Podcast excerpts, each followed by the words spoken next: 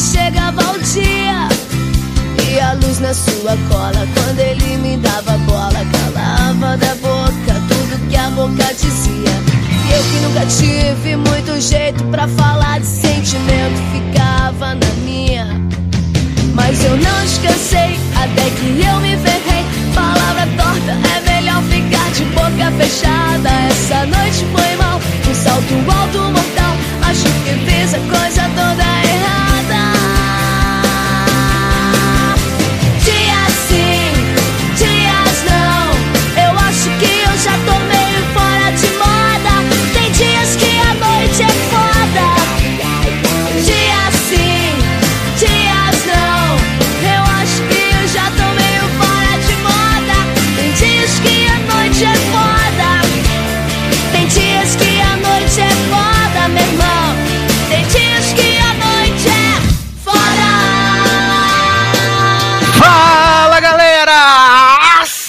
bem-vindos a mais uma edição do Logado Cast. Eu sou do Sassi e ainda estamos em quarentena, estamos guardadinhos, né? Preservando a minha saúde, a sua saúde, a nossa saúde, mas não vamos preservar o quê? Os seus ouvidos, a sua sanidade mental. Por quê? Pela próxima hora nós vamos falar sobre coisas maravilhosas, coisas incríveis, coisas que vão agregar muito ao seu conhecimento, só que não. E para fazer, né, a experiência compartilhada dessa coisa incrível. Eu tenho aqui os meus amigos que sofreram assistindo muito dessas pautas. Começando com ele, que me amaldiçoou. Massa, não? Oi, gente, sou eu, empoderada psíquica, que nem a Mel, que tô lá no filme da Bola 8. Gente do céu, esse podcast tem que chamar podcast do ódio, que só tem bosta. só a gente que é linda. Ai, ai. E ele, que deu volta no tempo quando era meu convidado no casamento, Leandro Chaves. Oi, gente, run. Só isso. Tô sem criatividade hoje. Adoro, gente. E também tem ele, Taylor Rocha. Aí, estamos de volta. E a pergunta no ar. Ana May é sapatão ou não é? Eita. Quem mais é pergunta. sapatão nesta série, não é, né? Quem não é sapatão nessa série? Porque eu sempre senti vibes de Bones também. Que Bonnie queria dar uma. Ah, sim, Né? com certeza, um, né? um, um cutuco em Namei também. Mas, por último, e não menos importante, ele, o homem que fica preso no loop pra sempre, Léo Oliveira. Dr. Hunt, mensagem pra você. o humildão do zap? Socorro. Viado se preserva. viado. Henrique corre aqui. Tô morto com o gemidão do zap. Ai, ai, mas é isso então, começando mais uma edição do Logado Cast, coisas incríveis, né, pautas incríveis.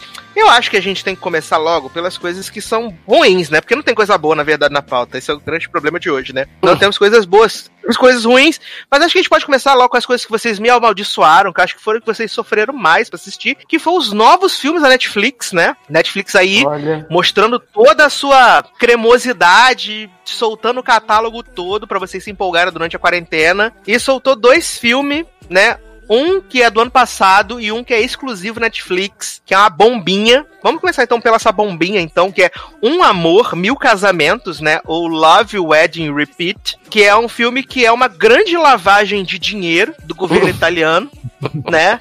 Ele é protagonizado pelo Finnick de Jogos Vorazes, né? E pela Olivia Moon, né? Essa grande atriz super talentosa. E o plot é muito simples, né? Eles estão ali em Roma no começo do filme. Eles passaram um final de semana juntos, mas na hora de despedida, um amigo aparece, interrompe a despedida e fica aquela sensação de que poderia ter acontecido, mas não aconteceu. Três anos depois, a irmã do Finnick vai se casar.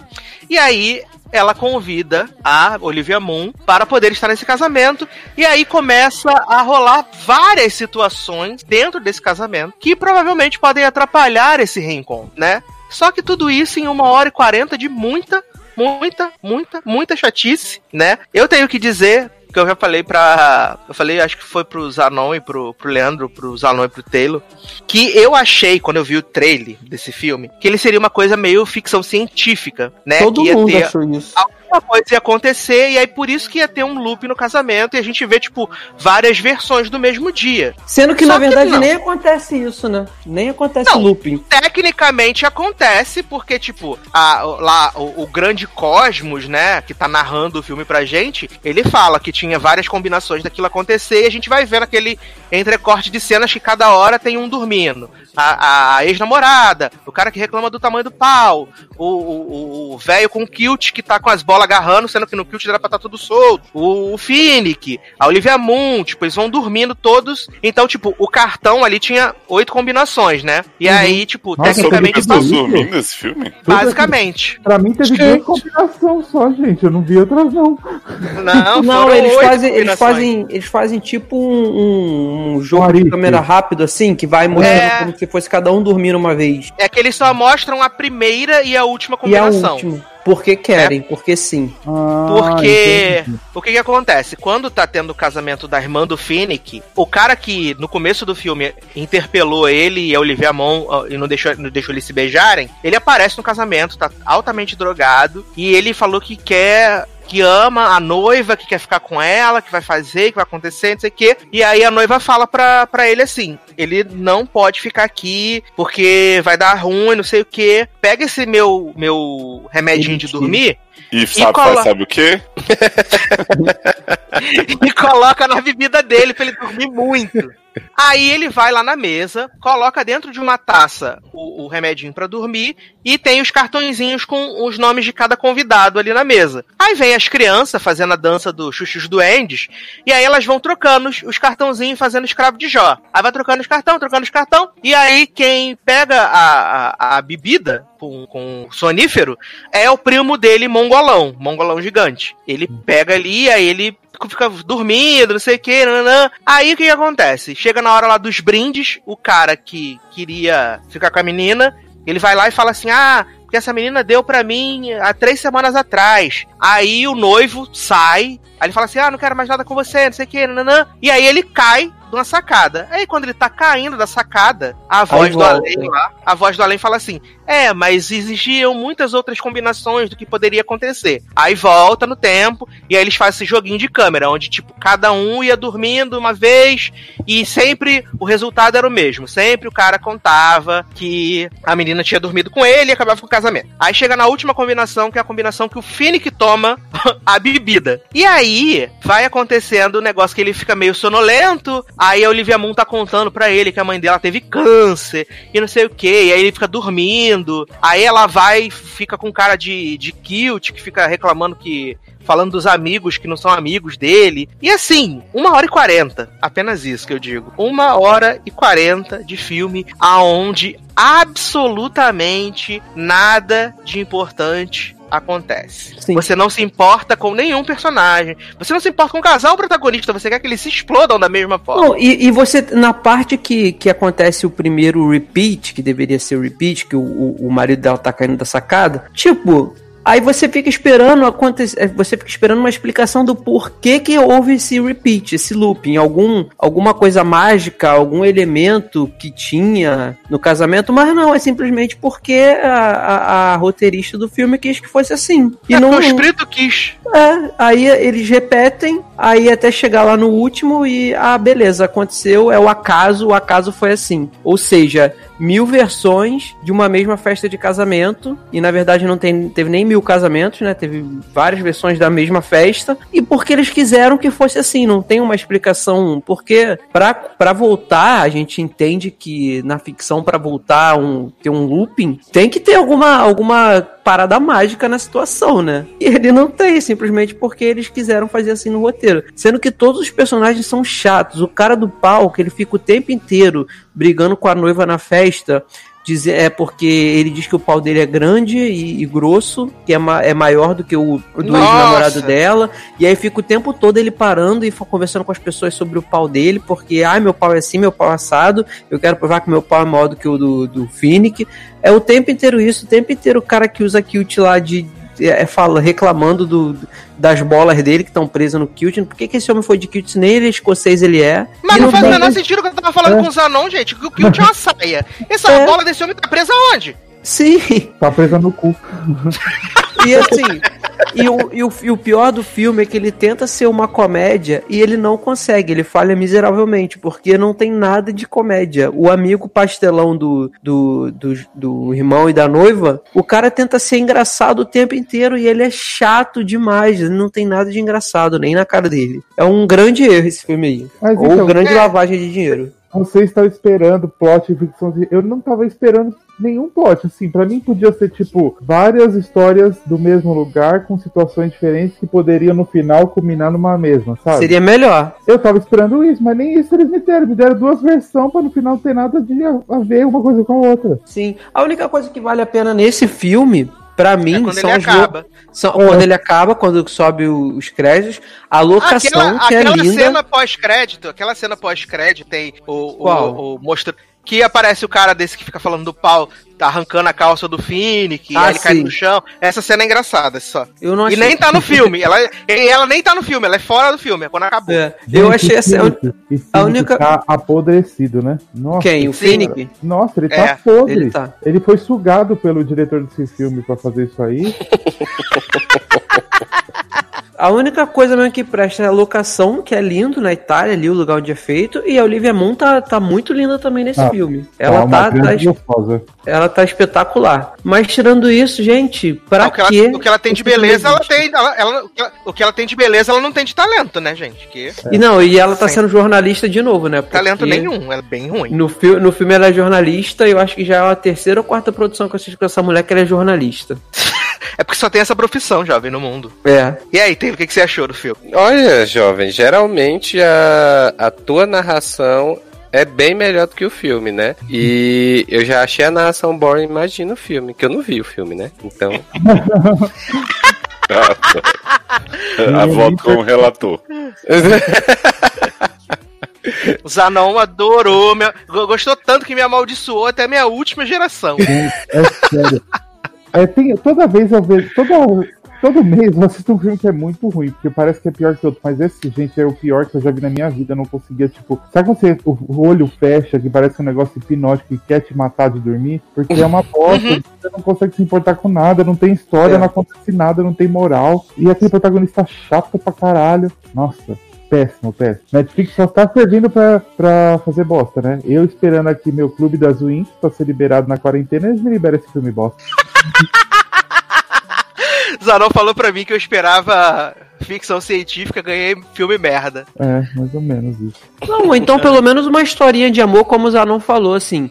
Várias histórias acontecendo com as pessoas daquela, que estavam naquela mesa no mesmo casamento, que no final ia render o, finalmente a história de amor do- dos protagonistas. Mas nem isso acontece, é um. é um Podia ser, o, Vadia, podia né? ser o simplesmente amor da Netflix, mas não foi. É, é, é simplesmente um grande nada esse filme. Serve pra nada. É simplesmente uma bosta, na verdade. É, eles podiam fazer, tipo, a cada 20 minutos de filme, fazer uma história que no final mostrava que o cara e a mulher se gostavam, mas não conseguia ficar junto. Até uma história que no final eles ficavam, tipo, dava Uhum. pra inventar, mas não, eles fizeram, foi oito realidades lá, que na verdade só teve duas, e que uma é totalmente diferente da outra. E que ninguém se importa, né? Sim. tem- É muito puxado, gente. Passem Não, e o, longe. e o final do, do cara do pau, que ele, ele fica o tempo inteiro tentando é, é, querer a aprovação da, da, da noiva que tem um pau grande, aí no final das contas ela fala que tem, termina com ele ele fala, ai tá bom, tô aliviado, era só isso que eu precisava ouvir. a noiva Ela- tem o pau grande? Não, o,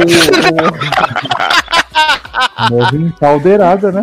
o- a, noiva, a noiva do homem que fica o tempo inteiro querendo afirmar o pau dele. Ah, Gente, tá. aquela noiva que não serviu pra nada, só pra ficar com cara de cu do lado do cara. Sim. Sim, que maravilhoso. O gente. casamento não serviu pra nada, né? O plot do casamento. Não. Esse filme não serviu pra nada, na O verdade. filme, né? Não, de nada. modo geral, pelo Não, visto. É. igual a mulher traiu o cara, o marido dela com outro cara e também não deu em nada, né? É, exato. Não, e acabou que, tipo, o, o, o cara lá, o drogadinho, não caguetou, porque ele falou assim: ai, se você ama ela mesma, você vai deixar ela casar com um homem, né? Você vai, você vai, você vai deixar ela ser feliz. Olha, puxadíssimo, puxadíssimo. Não vale a Passa- pena gastar seu tempo com isso. Não, vale, passa não muito vale a longe. pena nem pagar mensalidade da Netflix ultimamente. Garoto! Garoto! Mas vamos falar então de outro filme maravilhoso, né? Que também estreou na Netflix na última semana, que foi Cold Eight Renegados, né? Eu pensei Agora que era sim. original Netflix, aí quando começou que não, Não. apareceu o Tandan, aí eu, ih, gente. Né, não. sucesso do cinema. Porque Uhum. esse filme, ele é baseado num curta de 2016, que foi o Robbie Amell que fez, né? O Robbie Amell Hum, fez. Bem que quando eu fui marcar lá naquele aplicativo que a gente usa, tinham dois, eu fiquei na dúvida, aí eu marquei o de 2019. Não, eles Aí- fizeram- fizeram o curta, que é interessante o curta, tem 10 minutos, porque ele começa a acabar rápido, né? Então, você fica, ah, Isso. legal. E aí eles falaram assim: caraca, essa ideia é muito legal. Acho que a gente podia levar, transformar num longa-metragem. Aí eles fizeram uma vaquinha online, né, pra arrecadar 500 mil dólares. Eles arrecadaram acho que 2 milhões e meio e fizeram esse filme é, nas, na pausa da, da- das gravações das séries da CW, né? Tanto que o filme é rodado lá no Canadá mesmo. E aí eles fizeram esse filme agora que é tipo uma extensão desse universo, onde existem superpoderosos. Empoderados. Ah, é, empoderados. Muito militante, né? Militância que matou Gretchen. E aí tem esses empoderados, né? Que estão ali vivendo na sociedade. E tem essa. Tem o. Como é que é? Os sentinelas, né? Que é igual do X-Men, tem os sentinelas que estão ali pra prender esses empoderados que saem da linha. Caso eles usem poder, na verdade, né? eles não podem usar mais poder. É bloqueado, É, né? só, só empoderado, mas não pode lacrar, né? Tem que, Exato. pedir, tem que pedir uma permissão, né? Pra usar poder que custa não sei quanto, tá? Uma barra. Uhum, sim. É, essa, aí, aí tem o rolê que, tipo, eles não conseguem é, emprego, aí eles acabam passando em, em- como su- subempregados, né? Aí tem aquela galera de, de obra que fica, tipo, usando os poderes deles pra poder, tipo, é, não ter que ter muita mão de obra. Então os é, caras. tipo, é tipo um X-Men baixa renda. Isso! Bote baixa renda, viu? Sim, porque tem até os sentinelas, né? Que eu pensei que eles iam ter mais destaque, mas não tem, né, no filme. Gente, a Mel é professor Xavier com Jean Grey. Ó. Ô, Sassi, mas fica calmo que a série vem aí, né? Kibi. Ah, é, a grande série Kibi. Gente, que mico isso daí. Do Kibe, vai mostrar todos os Kibe na série pra ver se vai ganhar alguma coisa, mano. Aí eu veria. Olha, quando o Leózio me mandou isso, ele falou: Olha essa tradução porquíssima. Aí eu. Viado, Aí. pior que no começo eu achei que era aquilo mesmo, porque, tipo, eu vi a notícia no, no Facebook do Zanon, né? Que a amiga dele postou. Aham. E a notícia falava assim: o filme vai ganhar a série derivada, não sei, chamada Kibi. Aí eu, o quê? e aí tem lá o coach de Robbie Amell dizendo: Kibi é um lugar maravilhoso pra falar. Aí eu fiquei assim, ué. Aí fui ver a notícia original e dizia: vai ter a série no streaming Kibi. Aí eu, ah, porque, né, esse nome bizarro pra duas coisas já era de Não, e o pior é que, assim, quando o Eduardo me mostrou a- a- o print que tu passou pra ele, eu fiquei, gente, esse site é um site que é considerado um site grande, bom. Como é que pode deixar passar um negócio desse? Igual- Estrada temos companhia. Estrada. Gente, eu não sabia nem que existia esse stream, né? Fiquei como? Ele é novo, o Kibai, né? Ele. Eu fiquei sabendo quando saiu o trailer lá da série do Jack Bauer que vai ter lá. É, né? ele, ele é um streaming, Zanon, voltado pra você poder assistir no metrô. Ah. Não, você, você assistir no metrô, no ônibus, porque todos os episódios de séries e tal tem no máximo 10 minutos. Ah, o streaming do Sasha. Ah, então vai ser tipo a série vai ter 10 minutos cada episódio? Isso. Isso. Tipo aquela special da Netflix, entendeu? Você episódios assim. Ixi, No vou Brasil, você já até, con- no Brasil você até consegue já baixar o Kibai, né? Mas não tem legenda, não tem dublagem, não tem nada, né? E tá três meses de grátis. E já tem alguns conteúdos lá. Falaram que tem uma série de Sophie Turner que é mais é, sobre rolê de suicídio e tal. Falaram que é pesadíssima. Nossa, ótimo pra ver no metrô, né? É, Uhum. 10 minutinhos. Você sai de lá e se joga na frente do próximo. Exato. Jogando linha credo. Meu Deus, que horror!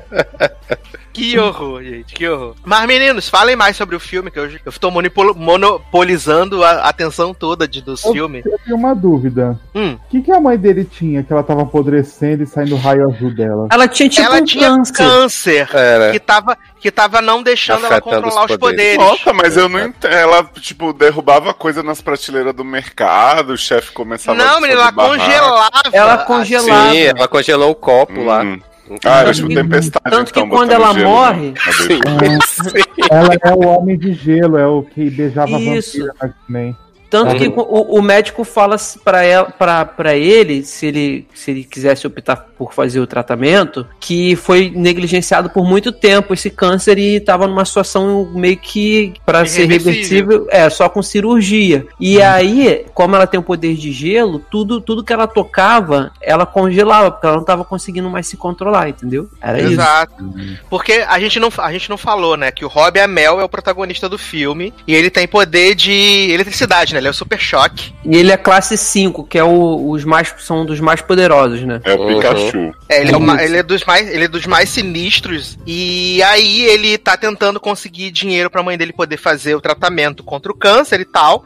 E aí ele fica fazendo, trabalhando nas obras, né, e tal. Até que um dia aparece essa pessoa incrível procurando é, empoderados elétricos, que é Stephen Amell, né? O arqueiro verde. É, porque ele é, o, ele é o empoderado da Jean Grey, né? Ele é a Fênix Negra. Exato, ele tem poder de mover, mover as coisas com a, com a mão, com a mente, né? Uma loucura. Com a rola. Garoto. e aí ele começa a fazer esses servicinhos de, de, de roubos e tal, não sei o quê. E tem o chefão lá, que é um, um otário, né? E, tipo, parece que ele tá devendo dinheiro pra máfia. Aí eles vão fazer um, um roubo no banco. Aí chega lá, o banco não tem dinheiro, que o dinheiro já foi levado. Sim. E aí a polícia fica atrás deles. É uma. Assim, eu não achei o filme horrível, de verdade. Eu não achei. Eu não tava esperando muita coisa, então pra mim foi tranquilo. Nossa. Mas é- eu... Hum. Pra mim o filme é um grande vem aí. Porque. Sim. É, tipo pra série assim. do que Barney, por É, isso. vai, vai ter o assalto, não tem. Vai ter não sei. Ah, é só o povo conversando no carro o tempo inteiro, um diálogo chato pra caralho. O Rob e a Mel visitando a mãe. Ai, mamãe, por favor, fica comigo, não sei o Uhum. quê. E aí eu fiquei, gente, mas e a ação e os poderes, assim, né? Que hora vem? É porque não tinha muito dinheiro pra fazer os efeitos, né? Aí Mas eles- mesmo Gente, assim, Fiz um drama familiar, não um filme de mutante. Mas os poucos efeitos que tiveram foram legaisinhos, gente. Não É, foi esse não. aí eu achei que ficou bonzinho também. Os Não, não é de mal feito, mas assim, não tem. Tipo, é o que o Zanon falou: o mundo é promissor, mas a história em si não aproveita. Exatamente. É tipo assim, eles não aproveitam o plot, que é a questão de poderes. Ele seria um filme normal de assalto a banco, se não fosse. É, porque Não. uma das cenas que eu gosto, que eu gostei mais é a hora que ele vai lá, ele vira o carro lá, que ele fica pegando poder, fica todo empoderado. Eu achei uma cena boa, só que aí você não tem quase nada disso no filme, é só o povo conversando. E eu não tô afim de ver conversa, né? É um filme de ação. Exato, podia ser um filme da mãe doente que não congelava as coisas, e aí era recrutado pra roubar, tipo, o ritmo de fuga, e pronto, fazia sem efeito e com, né, não gastava dinheiro. Uhum. Eu, Ah. confesso, eu, eu- não, eu confesso que eu também não, não, não achei o filme ruim, não. Pra mim passou legal. Porque, como vocês disseram, o, o, esse universo que criaram, ele é interessante. É interessante de você viver numa sociedade com pessoas com superpoderes.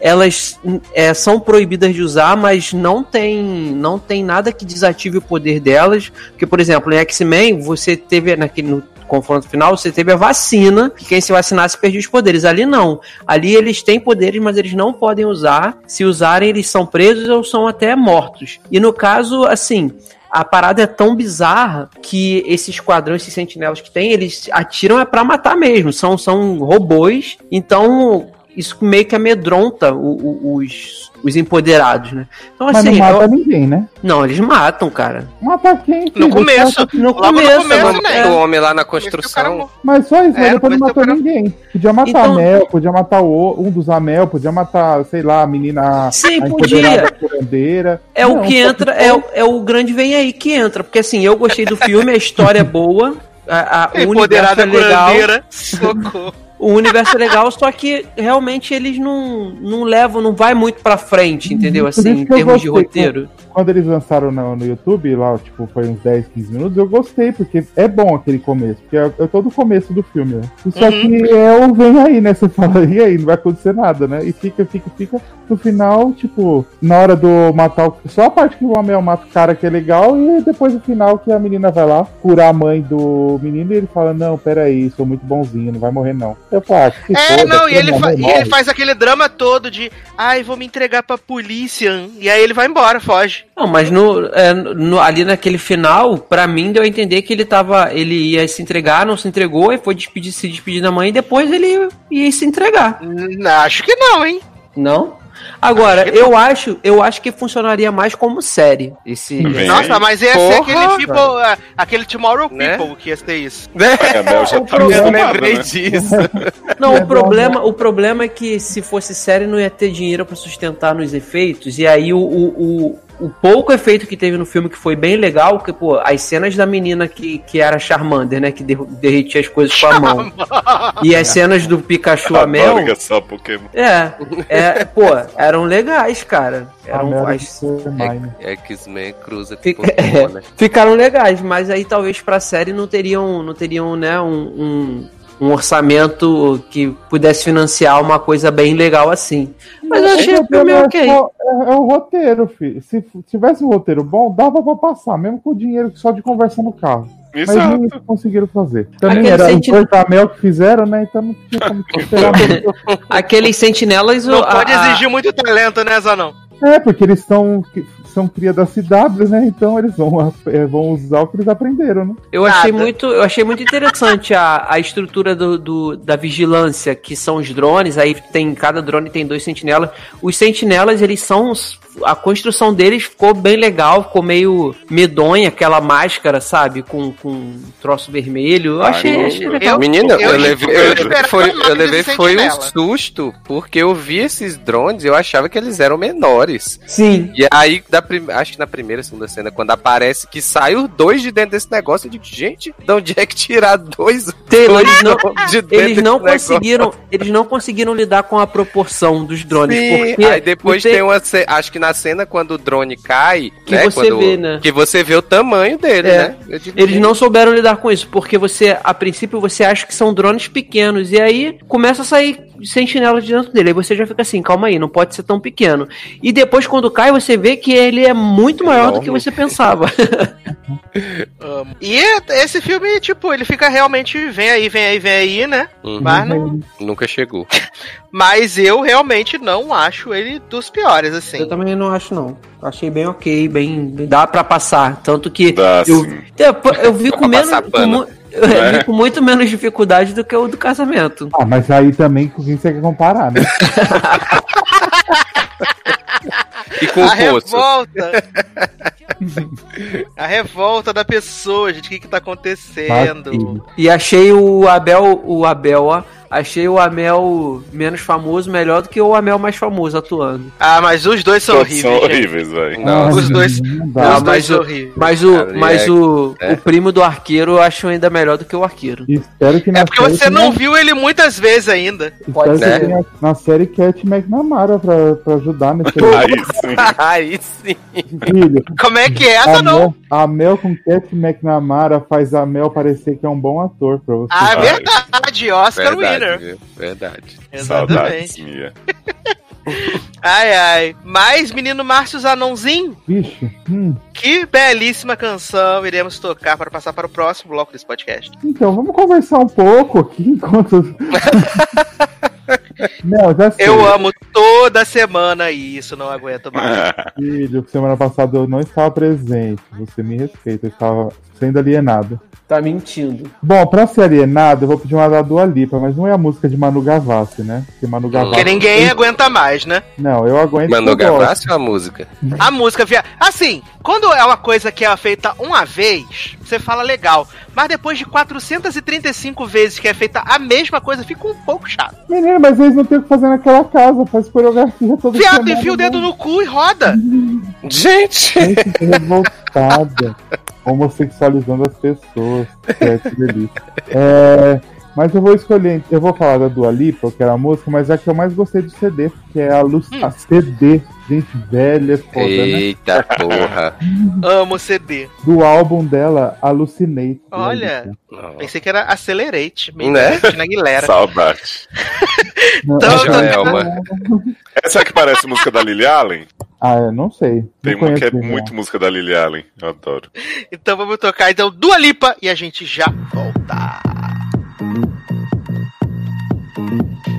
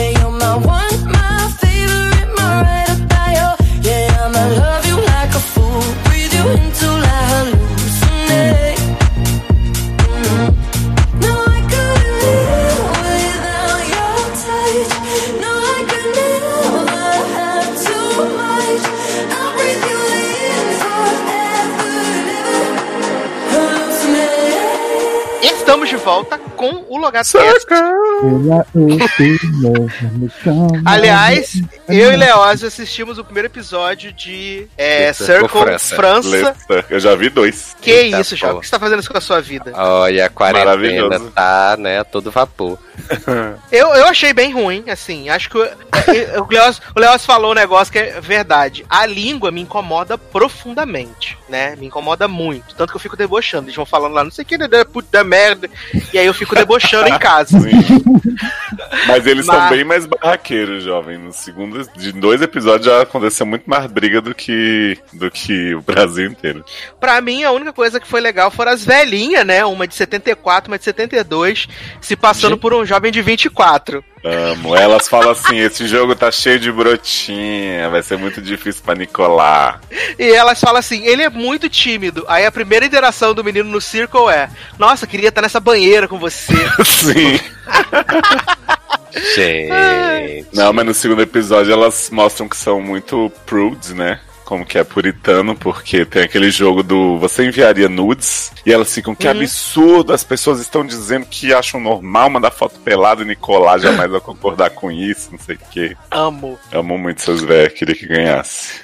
Ah, a gente assiste o episódio final pra descobrir se elas ganharam ou não, né? Né, eu vou ver tudo. Garoto, então, próxima edição, Leonardo Oliveira com resumão de The Circle França. Sim. Pode anotar. Vem aí ao Léo, né? Porra, o Leo. Olhou. Amo, amo. Mas vamos então falar aqui de uma nova série, né? Nova série da HBO. Essa emissora que faz grandes, grandes seriados, grandes filmes, coisas que deixam as pessoas arrepiadíssimas, maravilhosas. E aí. Muito se especulou sobre essa nova comédia, porque ela é produzida pela Phoebe Waller-Bridge. Ela é uma das produtoras, né? Ela nem é a Uhum. produtora principal, ela é uma das produtoras, mas nego fala, ah, a comédia da Fleabag vai ser incrível!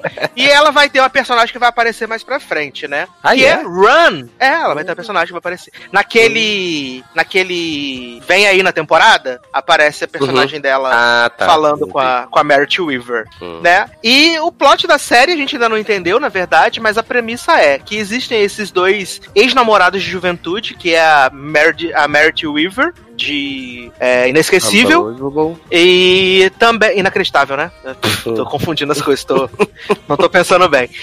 E o Dominic Gleeson lá do Star Wars, né? O comandante. Comandante esquizofrênico, comandante gritinho. Dúbio. Que eles. não, esse não. esse. E eles foram namorados na juventude e eles fizeram um pacto que o dia que um mandasse a mensagem run pro outro e o outro confirmasse com run, eles iriam se encontrar pra poder se rever e saber em que ponto da vida deles, a vida deles estava. E é isso que basicamente acontece no piloto, né? A gente tem a, a gente começa o piloto com a Merit Weaver lá no carro, conversando com o marido dela e falando que vai fazer yoga, não sei o que, não, não, não. de repente chega o SMS, run. E aí ela olha e continua, ignora aquilo ali, e depois chega um outro SMS, run. E aí ela digita run, e aí essa mulher já aparece depois dentro do aeroporto, comprando uma passagem, Eu voo amo. em Nova York. A pessoa chega e dá um cartão e fala, quero a passagem. Sim. Aí a mulher não fala quanto é, não fala nada. Você quer ir na janela? Um voo de quanto tempo? Ah, não sei se eu quero janela ou corredor, então vou te dar o do meio. Ah, esse é o que eu não quero. Não me faz pergunta. Ah, Eu não tenho, nem, eu não tenho nem né? crédito, eu não tenho nem crédito no cartão pra poder fazer um negócio desse, chegar no, no aeroporto e falar assim, me dá uma passagem. a, a parte viajador, viajante, né, dessa série não faz o menor sentido, gente, porque primeiro ela compra essa passagem desse jeito, né, tipo, me dá aí, e aí depois eles vão pra um trem que você tem, tipo, um quarto privado que eles só te avisam depois de uma hora que você já tá dentro do trem. Oi, gente, quem, pegou- quem pegou o quarto e não foi ainda pode vir. E é o quê? Eles estão aí mó tempão, tipo. e aí ele fala, você pegou um quarto, aí ela, você não. Aí eu, que, que, que, que, que, que, que, que? E aí Porque depois o quarto não o tava arrumado ainda, show. viado, mas... Não, mas eu- aí eu, fico, eu fiquei tentando entender qual era o rolê da arrumação do quarto. É, não Porque tem nada, é é uma da cabine cama- no trem, porque não faz sentido. Escrota. Não tem nem o que arrumar aquilo ali. Pra mim é uma cabine comum que a pessoa só, em vez de ficar sentada, vai conseguir deitar. Uhum. Exatamente. E E aí, aí, Merit siriricando no banheiro, né? Toda hora. Gente, ele- Gente, eu não entendi nada. essa cena achei um pouco. Nossa, eles estão lá conversando, aí a velhinha, né? Não sei o que a velhinha finge que não, não conhece o marido, igual a eles e tal, um novo jogo. Daqui a pouco o Merit corre pro banheiro e começa a atacar de DJ. O quê? Só no Alok, né? Né? Eu não entendi é. nada. Aí depois ele vai e faz a mesma coisa. Exato, Falei, porque é muito tesão que ele sente. Muito O tesão tá, tão- tá tão grande. envolvida. que- É. E aí eu, gente, o que que tá acontecendo? Eu tentando O que entender. que tá acontecendo? Sim, e aí eu, gente, o que que tá acontecendo? E, na verdade, que é, esse episódio é um grande vem aí, né? Esse é. Por- Isso é. Esse episódio é um grande vem aí, porque Porque você a não gente tem não faz nada. ideia. Você a gente não, não faz ideia nada. do que vai acontecer, a gente não sabe o que tá acontecendo, a gente sabe muito, muito, muito por alto é, o que tá acontecendo com as vidas deles, né? Ela é casada, tem acho que dois filhos, né? Porque É vê no, arquiteta, né? no celular dela, ela é arquiteta. Uhum. Assim, por um momento eu achei que ela ia sair do trem. E eu tava feliz. Eu falei, ela vai sair do trem, é isso aí, é nós, estamos juntos. Ela sai, mas volta, né? Mas se ela É, sai, ela a série vai- acaba ali, né? E aí, Não, mas tipo podia- assim. Mas podia ser Run, ele correndo atrás dela. Não, mas o melhor é que, tipo assim, ela, né, finge que sai do trem pra desesperar ele, ele vai lá quebrar a porta do banheiro. Aí no fim ela tá num vagão sozinha, sentada no chão, assim. Ah, você quebrou a porta porque achou que eu, tinha, que eu tá- não tinha voltado? Eu pensei assim, se tinha esse vagão vazio, eu não precisava nem de quarto, né, gente? É. Gente. Olha. Assim, E eu- É, eu achei Não, e eu achei incrível, Ah. achei incrível, né? Desculpa, Léo.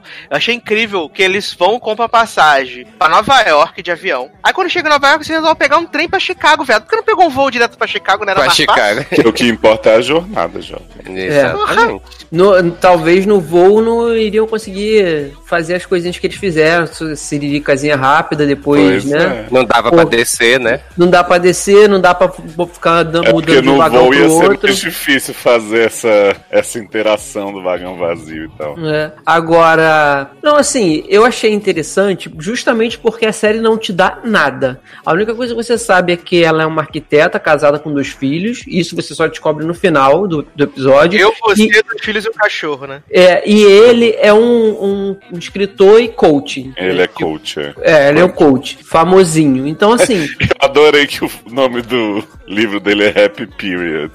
É. e você não tem nada, ele, você, você não sabe nada da vida dela, você não sabe nada da vida dele, nem do passado, nem do futuro, sabe? E, aí te faz querer, pelo menos comigo, me fez querer voltar pra saber. É, eu fiquei bem intrigado, principalmente É, pra saber como é que vão fazer oito episódios disso aí. Eu também. Mas E- eu, acho- eu não sei se foi proposital que de que assim, esse primeiro episódio, né, como a gente tá falando, em termos de história não disse a que veio ainda. Mas ah, o foco do episódio foi basicamente a relação entre deles dois, tipo mostrar o, o entrosamento que eles tinham, o, né, o, o Tipo, que eles já se conheciam e que aí estavam se reencontrando e aí tinha toda aquela química envolvida e tal. E que, assim, pra mim, pelo menos, funcionou, sabe? Então, assim, Pra pelo casal, pela química, eu tenho muita vontade de ver o que é que vai acontecer. Sim. Né? Assim, em termos de história, porque aí no final do episódio, né, ele pega lá o celular, vê que ela já tem uma família e tal. Parece que ele se arrepende nessa hora, né, Utei? É, eu acho que ele fica meio que decepcionado. eu Não sei se. Porque a gente não sabe o que, é que aconteceu antes, né? Então, assim, não sabe se eles prometeram que não iam se envolver com mais ninguém, sei lá, alguma coisa do tipo. Porque, Porque a gente tipo, nem na- sabe se ele tá cabeça- mentindo, né? É, Uhum. exato, porque, tipo, na cabeça de, de uma pessoa, assim, reencontrar a outra depois de não sei quanto tempo, você pensa, ah, ela deve estar comprometida, né? É, já deve ter família e tudo. Então, tipo, pra ele ter se espantado dela ter uma família, não sei se ele tava esperando ela continuar solteira, esperando por ele o tempo todo e tal. Mas, tipo, já, já deixa alguma coisa, né, de que vai ter al- alguma historinha relacionada a isso mais pra frente. Mas, assim, os dois atores, assim, pra mim foi o que valeu o episódio. É, Ela é esse homem. ótima, cara. Ela é ótima, eu adoro essa mulher. Não, eu e adoro no essa mulher começo, também. cara, a primeira cena que ela tá lá falando, creio que com o marido, né? Você vê todo o cansaço dela daquela vida, assim, dela falando Uhum. que foi comprar as coisas. Ela fala, Cara, Merit, parabéns, viu? E você Agora- nem conhece a vida da mulher e você consegue Exato. comprar É, que ela tá cansada da exato. vida dela. Pois é. Mas assim, o que me desanima, que eu sei que é o que anima a maioria das pessoas, porque tá todo mundo louco por essa mulher, que é criada pela Fleabag, né? Então eu já Nem, nem, imagino nem- nem que. criada por ela, né? Pior. É, não, né? Ah, não? Não, ela Não, é só, pro... ela é só só uma das produtora. produtoras. Botou o nome, tipo Spielberg? Tipo Shonda. Ah, Tipo, eu, acho que então, são, eu acho que são três produtores e ela é uma das. Entendi. Porque a Fleabag, assim, além da Fleabag em si que eu não gostei, né? Por mais pessoas assim, Fleabag com a minha bunda, ela cagou Killing Eve de uma forma, né? Que eu sei que a gente vai falar futuramente, mas eu não aguento mais. É, Não, Tirem assim, de- dessa casa. eu, eu gostei do, do protagonistas, eu acho que eles são muito legais, são muito bons, são, foi a escolha certa pros papéis. Mas assim, a história em si, eu estou um pouco me lascando por o que vai acontecer. Mas a Linda Verdade, vem eu aí, hein? Pô, aí sim, É hein? Se ela óbvio. vier de sainha de, sainha de couro e botinha, é o Ela- mínimo que eu espero. Ela sai de saia, né? E De bicicletinha. bicicletinha. Uma mão vai no Mas assim- guidão e outra na licinha. Porra, rimolhosa. Mas com o distanciamento social que eles já estavam prevendo antes da saída de Kalinda. Aham, né? Olha aí. Visionários, os King, tá? Pensando que. Mas assim, eu não achei ruim, de longe de meu Deus, que lixo, mas assim, fala assim, cara, que estou muito interessado, preciso muito assistir o segundo episódio. Não, eu vou ver mais só porque a gente tá aí sem coisa, né? E aí vai que melhora. Adoro, adoro. É, e, e- Acho que o grande mérito das séries que estrearam agora é esse, né? Gente É. tá- 30, pelo amor 30 de Deus, me entretenham. né? 30 É, Mas nem, eu, eu tô com, eu, eu tô com vários filmes pra ver. Você fica meio. Eu tava com a lista de filmes gigante já vendo aqui, baixando as coisas tudo. Aí você e Erika me faz small talk daquelas preciosidades. aí Ninguém eu mandou faço? você assistir. Não vejo É. os filmes que eu já baixei. E aí vou assistir A Chamada Perdida e A Hora da Sua Morte. Olha, dois filmes maravilhosos. Pode rever Midsommar também, pra você pegar todos os detalhes quando a gente for comentar. Não, precisa não, fica tranquilo. Mas esse A Hora da Sua Morte eu não tinha visto ainda. O Chamada Perdida eu já tinha visto, mas como ele é só é, só é uma horinha e treze, aí eu revi, né? Porque é sucesso. Né? Ah, é? Eu falei, eu mandei você falou, não, já vi essa merda, não vou rever não, não sei o que. É, mas eu revi, né? Uma hora e treze é só um episódio de Westworld. Entendi. Pô, Verdade. Não mentiu. Eu confesso que eu confesso que fui pra Run achando que era episódio de 59 minutos. Não, eu fui pra Run achando que era o filme do Jordan Peele, né? Ai, amo, amo. Mas falando em Jordan Peele, mentira, não tem nada a ver. Adoro esse. Nós só vamos trocar, né, de serviço agora, vamos para Amazon Prime Video, né? Eu falei de Jordan Peele porque tem Twilight Zone na, na Amazon Prime, né? Que é- Uhum. E agora temos a Amazon Tales from the Loop, né? A nova antologia, né? Que vai contar sobre várias histórias, né? É meio confusa a sinopse dessa bosta série também, né, gente? Mas são historietas, olha que Não é bonito. confuso não, já vai ser simples. Então fala pra mim, né? Então, Tales from the Loop é inspirado em pinturas é, europeias. Rupestres, É que. Pior que é mesmo. É inspirado numa série de pintura de um, de um cara mega do sci-fi, assim, mas enfim. É, e tem um RPG também. Mas basicamente são histórias que ficam perto desse loop que seria tipo a máquina evil de Westworld, né? Aquele mega computador que rouba os dados das pessoas. O Rubão. E aí tem esse, isso, é, o Rubicon. Aí tem um velho mega evil, né? Que é tipo o dono do loop. E aí as Que é histórias o, vão. é o Papa Francisco, né? Exato. ele E é aí- dono do looping e, e criou uma empresa em volta do looping, né? Exato. Como se fosse tipo a Celeste do Castelo Ratimbum, é o loop. Oi? É porque é no centro da sede. Ai, amo. A referência, gente, que a pessoa traz. E aí vão ocorrendo histórias de ficção científica, né? Amazing stories em torno desse, dessa região, com trocas de cor, viagem no tempo, parar o tempo, coisas assim simples, né? Porém, de alto garbo e elegância. É, a primeira é maravilhosa, que muitas pessoas estavam comparando com Dark, né? Falando que Ah, era nossa. que era Dark, porque tem a história da menina que tá procurando a mamãe dela, e aí ela sim, ela tá em outro tempo, no, no, no espaço-tempo, né? Ela tá no futuro e ela Eu fiquei encontra ela mesma. intrigadíssimo. Nossa, eu fiquei com soníssimo. Eu fiquei. Eu- Ah. Meu Deus, não acaba nunca esse inferno. Essa criança falando, alma, alma, cadê a alma? Ah, sei lá. Literalmente a criança sem alma, né? alma. Nossa, não, o episódio tem 59 minutos, não acaba Ver- nunca. É, é verdade, achei um pouco além da conta. Podia ser um pouquinho menor. É, não, é não, não, achei de, não, não achei de todo ruim, não. Eu só achei que eu acho que Uhum. ele se estende um pouco demais nessa. nesse pré-revelação do que aconteceu, sabe? Então, assim, ah, não, não consegui, assim, levar tanto de boa, assim, eu tava meio impaciente no início. Depois que ele começa a revelar, você começa a pegar assim a ideia de que, né, ela vai estar tá, tá conversando com ela mesma e tal, não sei o quê. Aí fica legal essa parte, mas o início eu achei meio É, arrastado. não, assim, um da, da metade pro final o episódio fica bem legal. Mas Sim. no começo, que é só uma andação, ela com aquela, com aquela pedra na mão, aí encontra o menino, aí fala com o menino, ai, você vai acertar o robô, aí você vai acertar ele, aí o menino fala, ah, mas é só um robô, não sei o que. Mas isso é importante para episódios futuros. Sim, porque o robô é uma pessoa que trocou de corpo com o menino no outro episódio, e aí eu tô dando spoiler já, não vi, mas tô dando spoiler. Gente! Então. E aí. Nossa, é, estragou o segundo episódio já pra todo mundo. Inclusive pra mim, que já estava pretendendo assistir. Pois é, eu, não, mas eu veio. não tinha dito em qual episódio era, Leoz que falou. Ah, porque vai, ninguém vai saber quando começar a troca de corpo. Olha, culpabilizando a vítima. né? Tá vendo? né? As pessoas vão esquecer até ver essa série. Porque leva tanto tempo pra acabar que você já esqueceu que você ouviu o podcast. Não, eu acho que realmente os episódios são mais longos do que eles deveriam. Tipo, até comentei com o Henrique isso. Tipo, eu não sofri vendo os dois primeiros. O terceiro eu sofri bastante. Mas, tipo assim, dava pra dar uma enxugada. Por- até porque, assim, não são histórias mega reveladoras e, meu Deus, mind-blowing. Tipo, não tem nada a ver com Dark, por mais que tenha. Né, viagem no tempo, é uma premissa super simples, assim. Chega até a, ser, até a ser bem infantil, mas eu gostei, pelo menos os dois primeiros achei que foi bem tratado, sabe? Mas o terceiro, gente, que é sobre a namorada do filho de Loreta, que ela fica parando o tempo, aí tem várias cenas dela olhando as pessoas paradas, assim, e falando: É. olha como o tempo é relativo, e não sei o quê. É o Mercúrio do X-Men. Sim, aí ela pega a mãe transando com outro cara e fica puta, e o namorado. Então, no fica caso, então, no caso, e ela para essa cena também? Aham, chega lá, tá a mãe, né, engaçada no cara, congelado, assim. Ô, Leoz, então no caso são histórias diferentes, mas os personagens têm ligação. É, tipo assim, o segundo episódio é sobre o filho mais velho da Loreta, né? Que é a menininha que encontrou ela adulta. Aí o terceiro é sobre a namoradinha desse menino. E aí depois as histórias vão meio se interligando, assim, sabe? Sempre tem um personagem da vez, mas as tretas que vão se acumulando depois dão um resultado junto. E esse, esse loop é o quê? Aquela pedra lá.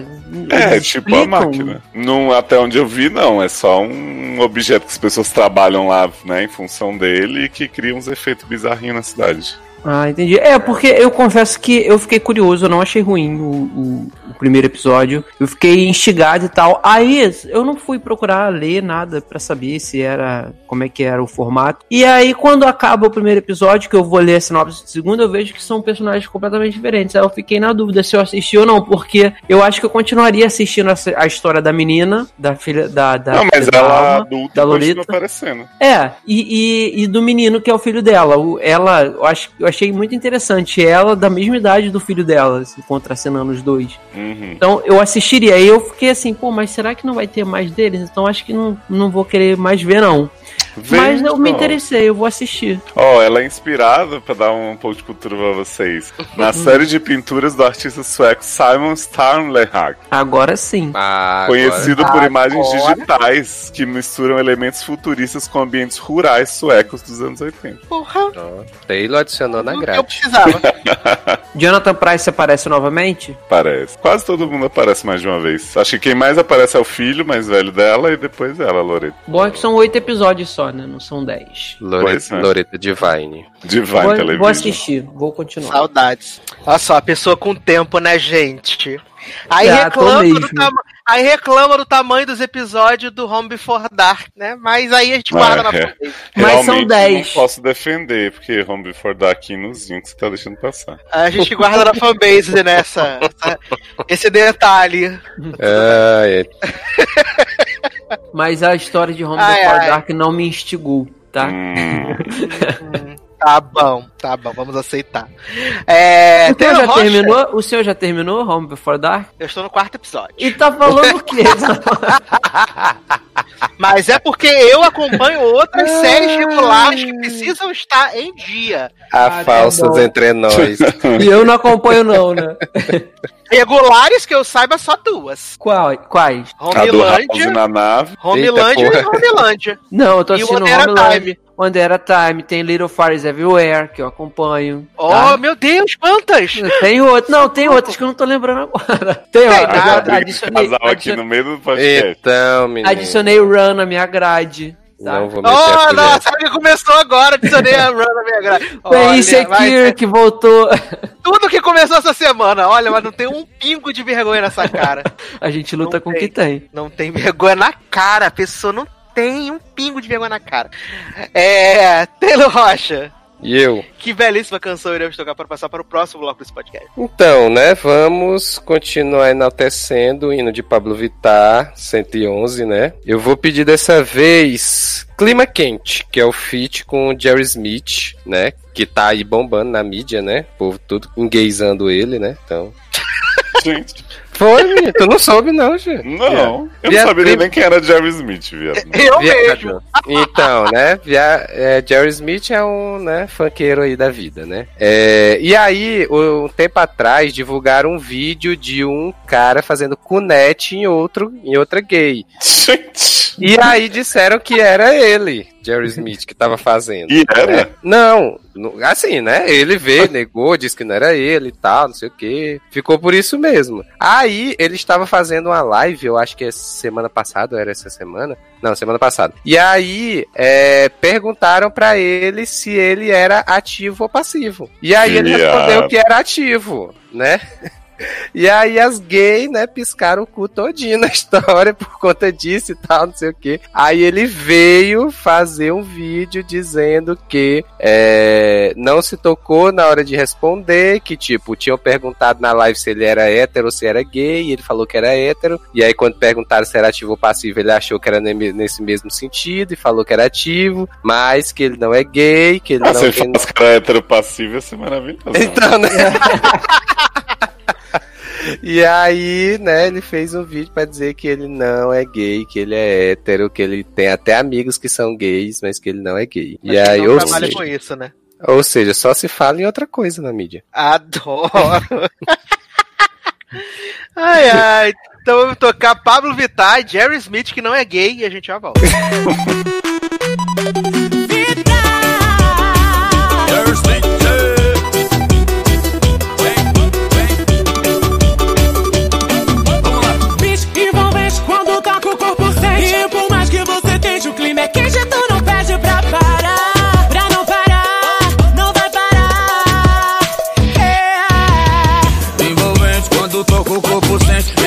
E que você tente o clima é quente Tu não pede pra parar Pra parar, pra parar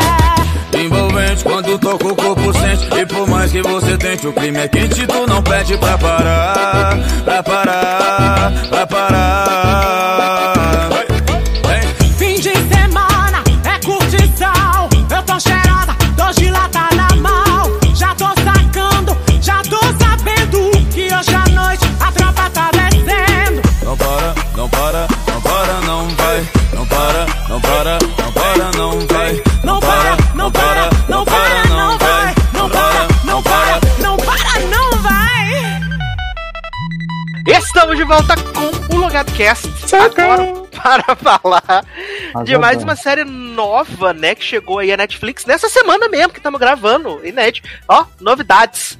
Que é Outer Banks. Uma nova produção aí juvenil, teen, da Netflix, a série de aventura, aonde teremos o quê? Muitos torsos nu, teremos a busca pelo tesouro, coisas maravilhosas, coisas incríveis. A premissa é muito simples, né? A gente tem essa cidadezinha aí na, na costa chamada Outer Banks. A gente tem os Pogues, que são os pobres da cidade. E eu esqueci o nome da cidade da, da trupe dos ricos. Mas dentro desses Pogues nós temos o, os nossos protagonistas, né, nossos heróis. Temos John B, que é o grande protagonista da série, que o pai dele é Eu não lembro a profissão Kevin do pai B? dele. Como é que é? O pai dele é Kevin B? Não, Sim. não é. O pai dele é tipo explorador, né? Então ele tinha saído pra fazer uma Mas viagem. marinheiro. É, uma coisa assim, né? Ele, ele foi fazer uma viagem de, de, de barco e não voltou, tá desaparecido há nove meses, né? Então ele já tá na frente do. Já tá na, na mira do serviço social. E ele tem alguns amigos que estão sempre com ele. Tem JJ, né? Tem a Mia, ou Dia, ou Dara, a menina, que eu não lembro agora o nome. Porra, Porra, várias possibilidades. Nossa, Mia Diodara, eu acho que é igualzinho. É pro Tem mundo o- ficar odara, ficar tudo já rara. Tem o, o Randall genérico, né? Que é o CDF da ilha, que o pai dele é não sei o quê. E tem Deacon de Nashville, que é o vilão mega evil da série, tá? Bêbado Basta- também? Não, ele é só. Você vê que o mais famoso do elenco é esse homem, né? Ele é mafioso, né? E a- aí a, a premissa da série, pelo menos no primeiro episódio, não mostra isso, mas tem esse rolê que o pai do John B foi fazer essa expedição. E supostamente ele se perdeu no mar. E como já fazem quase nove meses, então ele foi dado como morto, né? Depois dos primeiros três meses. Uhum. Um dia os meninos estão lá, é, passeando de barco, essas coisas. E aí teve um furacão, não foi furacão, Leoz? Foi Foi furacão ou tornado? furacão Sandy. Que? E teve um furacão, e aí logo depois do furacão eles foram dar um rolezinho de barco, e aí eles esbarraram num barco que afundou. Aí eles entram na água e vê que tipo é um barco que custa 500 mil dólares, e não sei o que, nanã. E eles não reparam que ali perto do barco tem um corpo. Mas aí eles nadam ali dentro do barco e acham uma chave de um, de um motelzinho beira de estrada. Eles vão nesse hotelzinho, aí eles começam a revirar as coisas, aí vê que tem umas, umas fotos de. umas fotos, dentro do cofre tem uma pistola, tem muito dinheiro e tal. E aí, quando eles estão ali dentro do quarto, de repente a polícia vem, entra no quarto. Começa a pegar o dinheiro, não sei o que, várias paradas. E aí a gente ouve que esse cara que morreu, que tava pilotando esse barco, era tipo um sem teto, um cara que catava lixo pra poder vender, para poder comprar comida, essas coisas. E de repente ele tava com um barco de 500 mil dólares e ninguém entendia nada. E aí fica nessa e aí eles decidem investigar mais a fundo se tem alguma coisa nesse barco, né? Que naufragou. Só que, tipo, a polícia tá atrás desse barco, tem uma galera que parece, tipo, mafiosa que tá atrás desse barco. E aí eles conseguem entrar lá no barco e pegar o que, uma bolsa que tem dentro do. Do, desse barco que tá naufragado, e quando chega lá, eles falam, pô, deve ser uma parada super valiosa, todo mundo atrás, não sei o quê. Aí eles abrem lá um, um recipiente, e dentro desse recipiente, desse recipiente tem uma bússola. E essa bússola é do pai do John B. E aí acaba o primeiro episódio e a gente não sabe muita coisa do que vai acontecer, mas que pode ser que o, o desaparecimento do pai do John B esteja relacionado com essa galera mafiosa e alguma coisa que ele achou, porque também eles, eles falam do daquele navio, né, Leózio, que naufragou com não sei quantos, é, 400 milhões em barras de ouro, não era uma coisa assim? Não faço ideia. Vale mais do que dinheiro. É, tem isso, porque tem uma hora que o policial corrupto tá olhando umas maquetes, e aí tem lá o Royal, não sei o que, da, da, da- das araras. E aí o cara fala, ah, esse navio foi é, naufragou aqui perto com 400 milhões em barras de ouro. Então é possível que o pai do John B tenha ido numa expedição atrás dessa, dessa coisa do ouro, tenha achado, e aí ele se lascou por causa disso. E na- nos outros nove episódios, né? Que são dez episódios da temporada. O John B e os amigos vão entrar aí nessa aventura. Tu viu poder- tudo? Não, menino, só vi o metade do segundo. Ah, tá. Tava preocupado já. A pessoa tá falando dos próximos nove. Garoto, estreou ontem, como é que eu vi tudo? Pois é, sei lá. Mas você tem esse plot, né? Ah, tem nada pra ver. aí Exato. volta, né? Não, mas isso é quando eu estou trabalhando na rua, né? Que eu tenho tempo pra poder pegar o transporte público, que não tá acontecendo agora. Nossa, porque esse episódio aí, o primeiro, que só resumiu como se fosse super dinâmico, né? Igual Downton Abbey. São 54 minutos desses meninos andando de um lado pro outro sem camisa. Aí começa a brigar com os riquinhos e fala: Ah, você não vem mais na minha praia, na minha ilha, não sei o que, nós vamos invadir sua praia. E eu fico, gente, qual a necessidade de fazer uma série adolescente comum, sabe? Primeiro começou quando eu vi a foto desse, dessa série, eu mandei pro Sassi e falei assim: essa Mad Max Team, né? Porque é um monte de gente no deserto, assim, com roupa de 3%. E eu fiquei, ué. E aí você vai ver, fica esse, esse coisa meio sereia, né? Mistério no, no surf, no, no rolezinho e tal. E Aquamarina. aí? É, aí você fala assim. E aí o menino com 35 anos na cara dizendo assim: ó, vou me levar pra uma foster home porque meu tio sumiu, meu pai tá desaparecido também. Então ainda bem que o furacão chegou pra me salvar. Eu, garoto, toma atento que você tem 35 anos, para de ser louco. Você tá achando que é Dorothy, né? Né? Fiquei bem abalado. Cara, a série adolescente da Netflix, eu fico pensando assim, os adolescentes da Netflix são, são muito carentes mesmo, né? Porque a, a de mais relevância é 13 Reasons, o resto é essas bosta desse society, essas coisas super distópicas, assim, eu fico pensando, gente, o que é que custa fazer um negócio bom? A revolta da pessoa. Ai, nossa, é tudo uns negócios chatíssimos, gente feia, o povo é gostoso, mas é feio, não sei pra quê. Calma Ai, Clube gente. das Lentes tá vindo aí pra salvar. Ah, finalmente. O segundo Henrique, a melhor série adolescente da Netflix é aquela Al- Alex and Kate, que eu nunca vi. Nossa, da menina com câncer. Olha. Aí, Ah, você eu, eu. Uma que eu, vocês ficam zoando de mim, que eu assisti todos os episódios em um dia, foi a que saiu semana passada, né? Que foi The Big Show Show, né? Que é uma Eu não sabia nem que existia pra estar se zoando. É porque eu Todo sempre vejo. tá. Eu sempre vejo naquela aba no, no celular, que é o Que é em breve. Cachorro? Não, é de um ex-lutador The de. Big Show W- Show? Não, é um. O cara ele é ex-lutador de, de WWE, que ele se aposenta, aí a série é isso, né? Ele, o dia a dia dele na casa. E sabe de uma coisa, Leose? Eles reaproveitaram o cenário daquela série da menina que era. que era com a, com a Melissa. Com a Melissa. Sei, é Nick. Como é? Isso, É no Good Nick. Nick. É, no. Eles aproveitaram o Good cenário pra fazer. O cu de Nick? Gente, Respeita é meu cachorro, gente. Ah, Gente, show tudo show. Nick, ela tá lá em Joey. Aí eles aproveitaram o cenário, Leózio, da mesma casa pra fazer essa nova. Hum. Do, do Big Show. Que Assim, tem tudo a ver nessa sinopse do lutador de MMA. É, aí é a relação dele com as filhas, né? Com a mulher e tal. Assim, são oito episódios de 20 minutos, passou muito rápido. Vi no almoço, foi super de boa, foi tranquilinho. Nossa, sua almoço demora, hein, menino? Me respeita que eu tô trabalhando de casa, eu posso tirar quantas horas de almoço eu quiser. Não, não ouviu isso minha empresa, tá bom? Amo vocês. Mua. Almoço executivo, né? Beijos. É, vamos falar de uma série que retornou, né, para sua terceira temporada. Antes aclamada, agora arrasada, né? Killing Eve. Olha, Tô aí que barra que foi. terceira temporada com uma season premiere muito movimentada, agitadíssima. Só Né? faca no frango, né? Eu tô até agora tremendo com tanto de acontecimentos. Olha, vocês ficam aí, gente. A season final, a temporada, a segunda temporada já tinha sido bem chumbreguinha, né? Que culminou com aquele finale horroroso da que a gente achou que finalmente Villeneuve e Illy Eve iam, né, colar o velcro pra sempre, iam ser parceiras no crime e tal. Né? Termina com a, a Villeneuve dando tiro na, na Sandrinha O, né? Sandrinha O fica lá semi-morta. E aí, terceira temporada, as pessoas pensando: Meu Deus, Sandrinha O morreu, né? Como, como, como lidar, né? Ah, e tem um grande Oi? suspense sobre isso, né? Com tia Petúnia dizendo, e o Ah, é. destino de Eve, hein? Tia Petúnia fica lançando essa, né? É, tu- tudo deu errado depois daqui da, da missão, não sei o que, nanã. E aí a gente volta alguns meses na frente. Villanelle está se casando com a mulher avulsa. Uhum. E aí, no meio do casamento, de repente aparece uma. Não, ah, não, tem, não tem um vai- prólogo. Tem Você um não prólogo. vai pular o, o discurso maravilhoso de Villanelle, que ela fica dizendo assim: quando eu conheci a fulana, eu achei que ela era só um rostinho bonito, mas ela também tem uma conta bancária, um carro, uma casa, não sei o quê.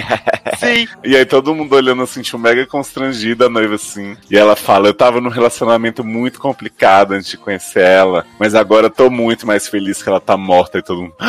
E a noiva, muito engraçada, minha mulher, não sei o que. Ah.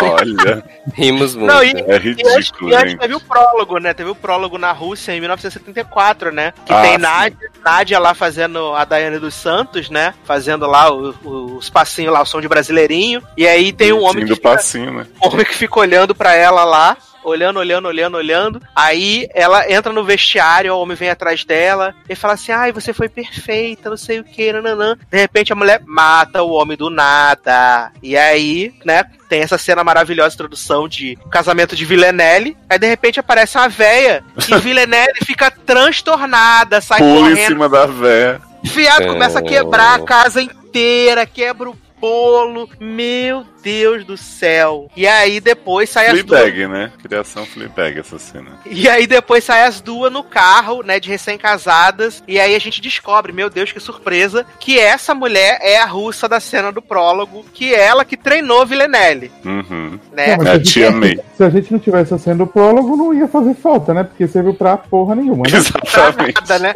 É só pra gente poder saber que o nome dela era Nádia, entendeu? É, só pra isso. Ai, gente. Gente. E, e aí ela faz uma super proposta pra Villeneuve que ela fala assim, nem seguinte, eles estão querendo que você volte e eles mandaram te oferecer o que você quiser pra você voltar. Aí Villeneuve fala assim, mas eu quero ser guardiã. Aí ela fala Uhum. assim, mas guardiã é que não pode ser. Aí ela fala assim, eu sou Não é, aí ela falou assim, mas você falou que eles me mandaram me oferecer o que eu quisesse, menos ser guardiã. Aí ela fala assim, mas se não for pra ser guardiã, eu não vou voltar então. Aí eu ela adoro fala que esse povo quer que Villanelle volte pra fazer o quê, sabe? Essas organizações mega não se decide o que quer. Porque Villanelle vive matando todo mundo e fala, agora você passou do limite, foi longe demais, igual a Pablo, não sei o quê. Não vai... Aí de repente, ô Villanelle, por favor, volta aqui, vai. Ai.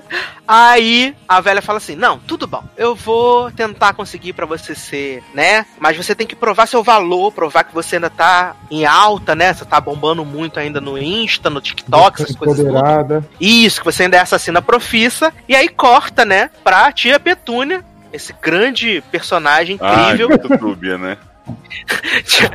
a verdadeira comandante dúbia, né? Viado, eu recebi uma mensagem hoje do Levi no Twitter sobre Tia Petúnia que, def- sabe, define demais Tia Petúnia. Ele falou assim: ainda não entendo Tia Petúnia nessa série. O que ela quer? Tá do lado de quem? Até que ponto ela tá envolvida nas paradas? O que ela come no almoço? Aí eu falei: olha, de verdade eu duvido que alguém saiba a resposta de alguma dessas perguntas. Porque parece que Tia Petúnia eles giram uma roleta de motivações aleatórias dela toda semana. Exato. E aí tia Petúnia tá lá assustadíssima no MI6, porque aparentemente tudo que ela fez na primeira e na segunda temporada eram coisas que não foram autorizadas por ninguém, né? Não acredito. Tudo, tudo que ela fez nas duas temporadas. Chocada passada. E só pegaram Aparente- sete anos depois, né? Ela Não, viajou viado. pra puta que pariu, gastou um caralho de dinheiro. Olha, agora que a gente percebeu que você tava desviando um pouco. Não, né? E não é autorizado, mas ela vivia ela obedecendo alguém de cima, que ninguém sabe quem é. Sim! E, e aí eles vão falando, não, é, operação em Roma, não autorizada, não sei o que, não, não, não autorizada. Depois, 475 libras em almoços não pagos. Que? Absurdo não pagar o almoço. Aí eles falam que vai ter, né, que ela vai agora ser subordinada a uma outra pessoa, não sei o que. Aí ela solta essa, né, de- Aí ela solta essa que, nossa, tudo isso porque agora a gente não sabe qual foi o, o por causa do destino de Eve, né? O que teria acontecido com a Baby Eve? E aí, de repente, Viado, dá dois minutos a Ivy no mercado comprando. Sandrinha. O, assim, Sandrinha O, maravilhosa, isso eu não posso negar. Que a cara dessa mulher de desgosto de estar fazendo essa série é, é isso. É a cara dela de sempre, jovem. Não, Assim, mas não é- Sandrinha O, O não tá, é à toa. tá treinando Ah. pra ser assassina agora, né? Tá Não até é? matando, né? Frango, essas coisas. É o treinamento Mas não dela. é, não é à toa que ela mudou, já, já tá em outros projetos, né? Já assinou pra ser protagonista de outra série, né? É, A série eu acho que. Agora. Eu acho que Sandra, nessas cenas, ela tá pensando nas mensagens que Cristina tá enviando no grupo do Zap. Ela tá Na tão verdade- desconexa. Nem, eu acho que na verdade, ela, quando ela toma vários vinhos, aí que ela manda as mensagens pra, pra, Pode ser. pra Meredith, entendeu? Aí é maravilhoso, né? Sandrinha comprando vários miojo e vinho na, na- no mercado. Aí ela deixa cair, né? A sacola arrebenta, ela fica pegando as coisas. Aí ela tá trabalhando num restaurante japonês, né? Chinês, alguma coisa assim, né? Por causa de tu- tudo errado, ela se afastou da MI6, sei que, tudo errado. E aí eles repetem essa, essa mesma cena duas vezes, né? Da, da cena do mercado, restaurante, não sei o que. Aí ela congela as coisas na prateleira. aqui. E. Garoto. Aí aparece o meninozinho lá, o, o filho da tia Petúnia, né? O gostosinho. Aparece. Ah, saudade. Aí ele fala assim: Oi, Vitor Tupão, é, tá sentindo saudade? Aí ela, não, menino, não tô não. aí, ela, a- aí ele fala assim: Não, que agora eu sou jornalista, né? Não precisa mais de diploma. Então agora eu sou jornalista, tô trabalhando no, na Speckle do, daqui do Reino Unido, que é maravilhosa, que é incrível. E aí não deixa, eu, eu posso investigar quem eu quiser, tudo que eu quiser, show, não sei o quê. Aí ele fala assim: ah, vamos sair pra tomar um- uns goró, né? Uma noite de pôquer aí. Aí ela fala assim: ah, menino, não quero não, tô meio cansado, tô meio chateado. eu adoro, sabe, que ele fala assim: você tem mantido contato com. Ah, não, não, não quero mais saber de Villanelle. Ele, não, com teu marido, mulher. assim, Olha. exato. Aliás, ela, O marido dessa mulher mais nojento que nunca, esse homem, olha. é, ele tá, ele tá numa instituição psiquiátrica, Leoz? Não Parece, sei, né? ele tá imundo, fedido e nojento. E com um bigode que cobre a boca dele, dele inteira. Sim, olha. Aí ela fala assim, ai, o marido dela, né? Ela aparece, corta a cena, ela lá na, onde o marido dela tá lá, ela fala assim, ai, amigo, eu consegui vender a casa, não sei o quê.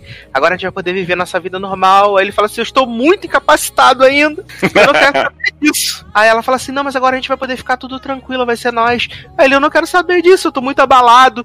Os pais da minha amante acham que ela se matou. Eu amo esse plot. Isso é mentira. Aí ela fala, depende do ponto de vista de quem vê, né, amor? Elas, eles, iam, eles iam achar melhor se soubesse que a mulher foi assassinada escrotamente dentro de um- uma É. garagem? Não ia, né? Aí. Eve tá lá fazendo o seu, seu. trabalhando lá fazendo yakisoba, não sei o quê.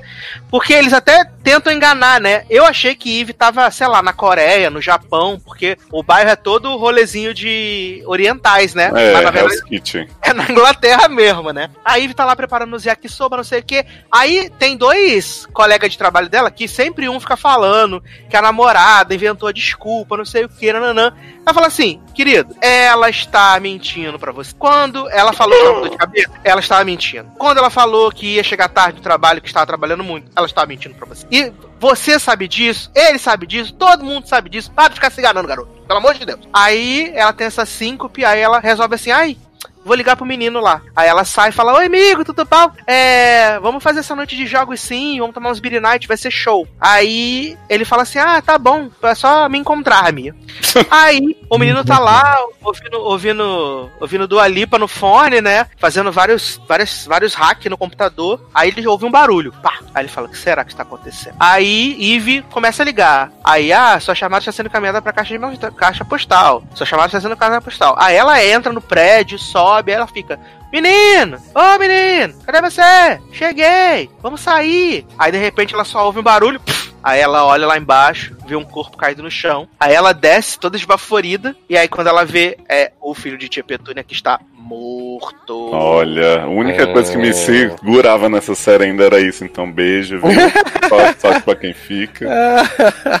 Fica com Deus. E, e É. essa vai ser a motivação de Eve voltar ativa, né? Porque mataram o filho de tia Petúnia. Olha, vocês lembram que quando começou Eve, eu não sei se foi aqui ou no SA que eu falei, eu disse que me lembrava Orphan Black, né? Que tinha uma atmosfera assim parecida. Uhum. E virou Aham. Orphan Black real mesmo, assim, porque a tempo- tipo, toda a série é só uma desculpa pra Joe de ter cenas boas, que ela realmente ainda tem. E, tipo, é um, sabe, um andar em volta de nada, repetir uns negócios da primeira temporada que já não faziam sentido. Eu fiquei assim, olha que pena, viu? Porque essa série tinha muito potencial e dá pra ver que ninguém sabia pra onde ela ia, não quer juntar as mulheres porque se, se juntar a história acaba.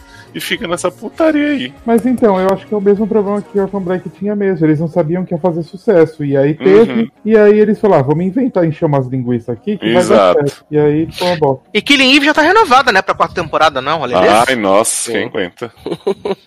Porque não faz sentido, gente. Assim, aí fizeram toda essa motivação pra ela voltar. Aí, Mas, prova- Tássia, nessa, tu falou dessa história aí da motivação, eu não entendi. Qual é a motivação dela que ela tem com relação à tia Petúnia? Não, porque ela gosta do, do filho da tia Petúnia, né? Ela gosta dele.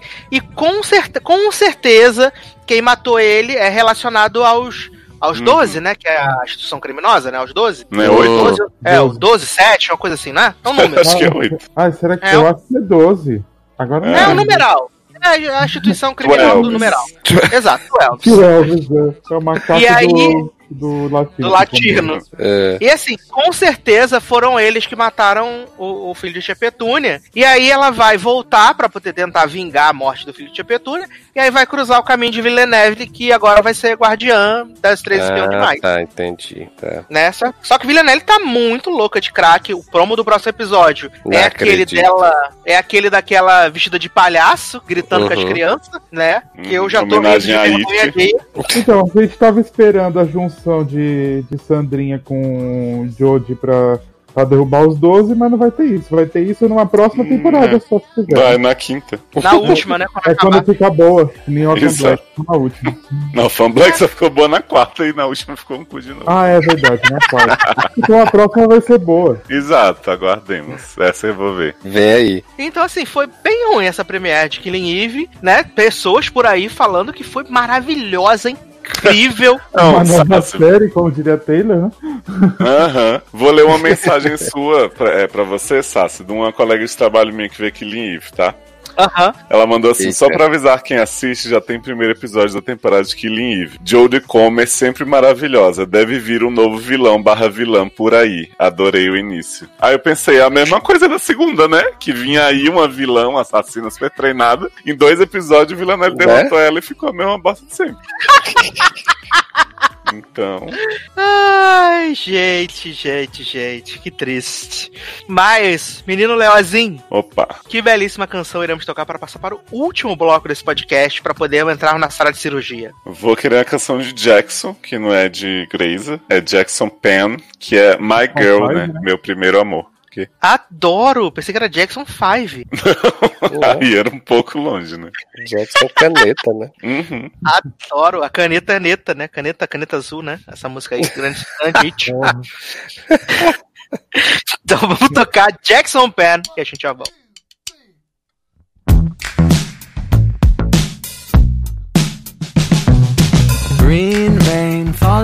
Down from the ceiling. Big old hoops in your earrings. No one shakes it like you, like you do. You got glitter all on your body. Now it's all on my body. You're saving money for school. Good for you. But I'm just a mortal man. So I gotta get out of here while I can. Cause a good thing shouldn't be left to chance. And back home, my girl's got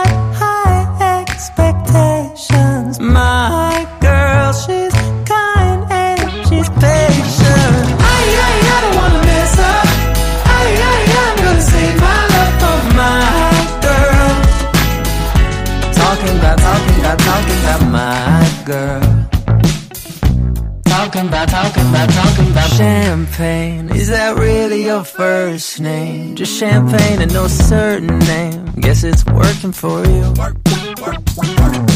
My friends, making friends with all your friends. Rock and roll on sunset, still alive in you.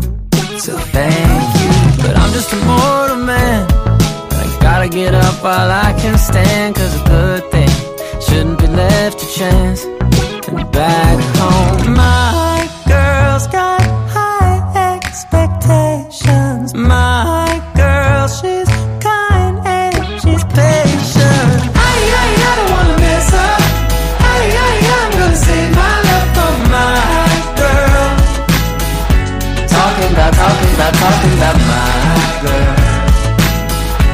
Talking about, talking about, talking about. Good night, ladies. Fellas, have your fun. I'm gonna take Mulholland to the one I love. Estamos de volta com o último bloco do Logadcast. Agora para falar de duas veteranas incríveis, uma que encerrou a sua 16 temporada e uma que está se encaminhando para o seu series finale, né? Então vamos Ai, começar nossa. dando os highlights, né, no bloco de Shondaland de How to Get Away with Murder, né, que voltou aí para os seus cinco episódios finais dessa, né, finais mesmo, final que vai acabar. Adoro esse agendamento, né? Que volta pra cinco episódios. Sim. Pra manter o suspense. Mas é porque, na verdade, a Annalise já sabia que ia ter coronavírus, então ela pausou, ficou quatro meses fora pra poder ter o espaço de fazer durante esse período de pandemia, entendeu? Todo mundo ser obrigado a assistir. Né? Ela já- Inclusive, inclusive venderam até as perucas já dela, né? É, agora já não tá mais com peruca, é verdade. Não, ela, tá, ela não tá mais usando Tá peruca. natural não. agora, é, acabou a Uhum. peruca. Porque a, a temporada começa de exatamente onde parou, né? Que foi o Asher morto. E aí todo mundo, meu Deus, quem matou Asher? E é, na Lizzie, que fez o pacto com o pai de Michaela, né? Solomon, pra poder fugir. E aí acabou que o que, que acontece? Michaela e Connor foram presos pelo assassinato de Asher. E aí o FBI Ah, fala. tadinha da cachorrinha do não. Coitado, tá aqui, Bichinho. só dorme, caga É, e só dorme. Aí o que, que acontece? Michaela e Connor foram presos. E aí o FBI fala assim: ai, nem, segura, seguinte, a gente tem um acordo aqui pra vocês, super incrível. Se vocês entregarem na Lizzie, vocês vão pegar só 5 anos de cadeia e depois vocês dão um show, aí tá liberto. Adoro Mas- só cinco anos. É, rapidinho. Mas aí, você- mas deve ter que dizer que na Lizzie matou todo o elenco da série, chamou a mãe de velha, pisou no rabo do cachorro, tudo que aconteceu, né? Criou coronavírus, elegeu o Bolsonaro, tudo na. Aí vocês têm que assinar aqui, aí vocês vão ficar só cinco anos presos, e aí tá show. Aí tá. Paralelo a essa negociação, né? Fica lá conversando com os advogados, sei que, nanã. Aí Bonnie descobre que eles estão presos, Frank descobre que eles estão presos, é, Tegan descobre que eles estão presos. Na Lizzie Muita tá. gente descobre, né? Já cheio de descobertas. Era um segredo. Será que estamos presos, né? Né? E aí, na Lizzie tá no México, né? Ela chegou lá no México, porque vai pra última parte do transporte dela. E aí, quando ela tá lá, aí a mulher fala assim: vem aqui, vem aqui, vem aqui. Arrumei um carrinho pra te levar ali, coisa rápida. Aí ela fala assim: esse negócio é meio esquisito. Aí nisso. Corta pra de novo lá a negociação. Aí Connor e Michaela negociaram, estão sendo soltos. E aí o pai de Michaela, né, Solomon, ele que ajudou na Lizzie fugir. Aí o que, que ele faz? ele vira pro agente do FBI e fala assim: Nem, você sabe onde tá na Lizzie? Aí ele, Eu adoro a entonação. aí ele, aí ele fala assim: Sei não. Aí ele fala assim: Chega aqui que eu te contar um negócio. Aí de repente, corta pra Annalise no México. E aí vem os policial mexicano falando: Annalise Kirin, nós vamos levá-la de deportá-la de volta para os Estados Unidos. Você está presa. Esse é sotaque mexicano? Não. Sem espelhos. Levanta pra falar, levanta para de prender. Annalise, mulher, estamos levando para a cadeia. Puta merda. Puta merda. Aí, e esse é o final do primeiro episódio, né? Lizzie lá sendo presa no México. Aí, quando começa o É, le- episódio, lembrando que aí- Conan e Michaela fizeram um acordo lá, né, de que só só ia porque eles estavam sendo interrogados separados, né? Então, e aí um disse, ah, só quero, só faço o Isso. acordo pra salvar o outro também, né? Isso, aí os dois se salvaram, os dois vão ficar só cinco anos presos. Mas aí os dois a- falaram que na Lizzie mijou na cama ou só um? Sim, os dois. Os dois, Ah. os dois. Exato. Os dois assinaram pra, pra entregar ela. Aí começa o segundo episódio, na Liz na cadeia. Aí você fala assim, ok. Aí de repente a mulher começa a ouvir um neném chorando. Aí ela fica, o neném, o neném, o neném. Aí tem uma criança do lado de fora da cadeia. Aí ela fica se rastejando, não consegue pegar a criança. De repente a Liz acorda, tá? Deitada na cama, com a tornozeleira eletrônica. E quem tá do lado dela? A mãe de Nalize, a velha. É... A velha está lá. E aí né, você entende o pesadelo, né, que ela tá tendo. Aí ela fala assim: você continua tendo esse sonho dessa criança, que isso é muito estranho, porque isso é alguma coisa que tá faltando na sua vida, que você precisa de um amor, de Nathaniel, não sei o que. Aí ela, ah, Nathaniel me largou, não quer saber nada de mim. Aí ela levanta, liga pra Tegan, né? Aí Tegan tá como? Só hang the DJ pensando na Annalise mesmo. Três horas da manhã, né? A Annalise liga pra ela, ela fala: Menina, tava pensando em você. Que coisa. Olha. Coincidência, tava pensando em você, menino. Um negócio Abriu o X-Vídeos, tava pensando em você, né? Aí ela fala assim: não, porque eu quero saber é, toda a lista de acusações. Porque a Annalise foi presa, Leózio, mas ela não foi presa por, tipo, 455 crimes desde o Hum. início da série. Eles prenderam ela só por falsidade de passaporte. Ah, que bom. Exatamente. Aí ela fala com a Tegan que ela quer pegar é, a lista de acusações que ele tem, porque aí vai mostrar tudo que eles estão. é, querendo atrás dela. Só que, coincidentemente, ela também vai descobrir que o Connor e a Michaela fizeram acordos pra poder caguetar ela, né? Aí ela consegue esse rolê, e aí fica tendo vários flashbacks da noite que Asher morreu, e aí todo mundo tentando descobrir quem matou Asher, quem matou Asher, quem matou Asher, quem matou. Todo mundo aí- querendo parabenizar a pessoa, né? Aí Gabriel, né? Gabriel tá muito avulso nessa série. Desde que ele chegou, na verdade, né? Ele era, Não, pra né? ser o novo, ele era pra ser o novo ex e não conseguiu. É, veio prometido, não realizou nada. Aí ele fala pro cara do FBI assim: Eu sei quem matou o ex. Foi Laurel que matou o ex. Aí todo mundo, "Ah, não acredito, Laurel, não sei o que, nananã. Nisso, Nalise consegue a lista dos crimes e é tipo uma enciclopédia, uma enciclopédia barça de crimes, né? Matou todo mundo, matou ciclano, matou fulano, né? já- todos os crimes que eu já Uhum. falei. E Laurel continua aparecendo só no- pelo Skype? Né? É, na, na verdade ela nem apareceu. Porque Não, no final tem a citada. grande, porque no final tem a grande reviravolta, né? Que quem matou Asher foi uma agente do FBI que trabalha para o pai de Laurel.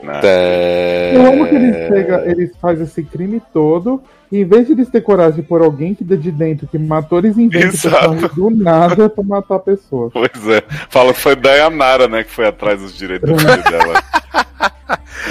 Viado, e pior que assim, é, é bem isso mesmo. Tipo, eu tava assistindo o episódio, aí no meio do episódio eles jogam essa história de que é, Laurel poderia ter matado, né. E eu fiquei assim, digo, gente, mas da onde? Que, da onde que vão tirar a justificativa pra Laurel matar a Asher, gente? Não faz o menor sentido. Aí, é, e aí chega no final, vem esse plot twist de que é agente do FBI e tal, e eu digo, porra, né? Podia fazer um É, negócio assim- decente já que é temporada final, né? Assim, assim, Taylor, eu dou, eu dou até um desconto, Hum. porque a gente vê que é meio planejado, porque essa agente já tinha aparecido no começo da temporada, né? E ela era, ela, ela era capanga dos, dos Castilho, né? Ela já tinha aparecido. Ah, assim, então você né? dá um desconto, você dá um descontinho, você dá um descontinho. Jovem. Ainda É tipo, tipo, a cena, Essa é tipo a altura. cena antiga de Grey's Anatomy querendo justificar as coisas do presente. Sim, Que- tipo que a não- história de Karev, né?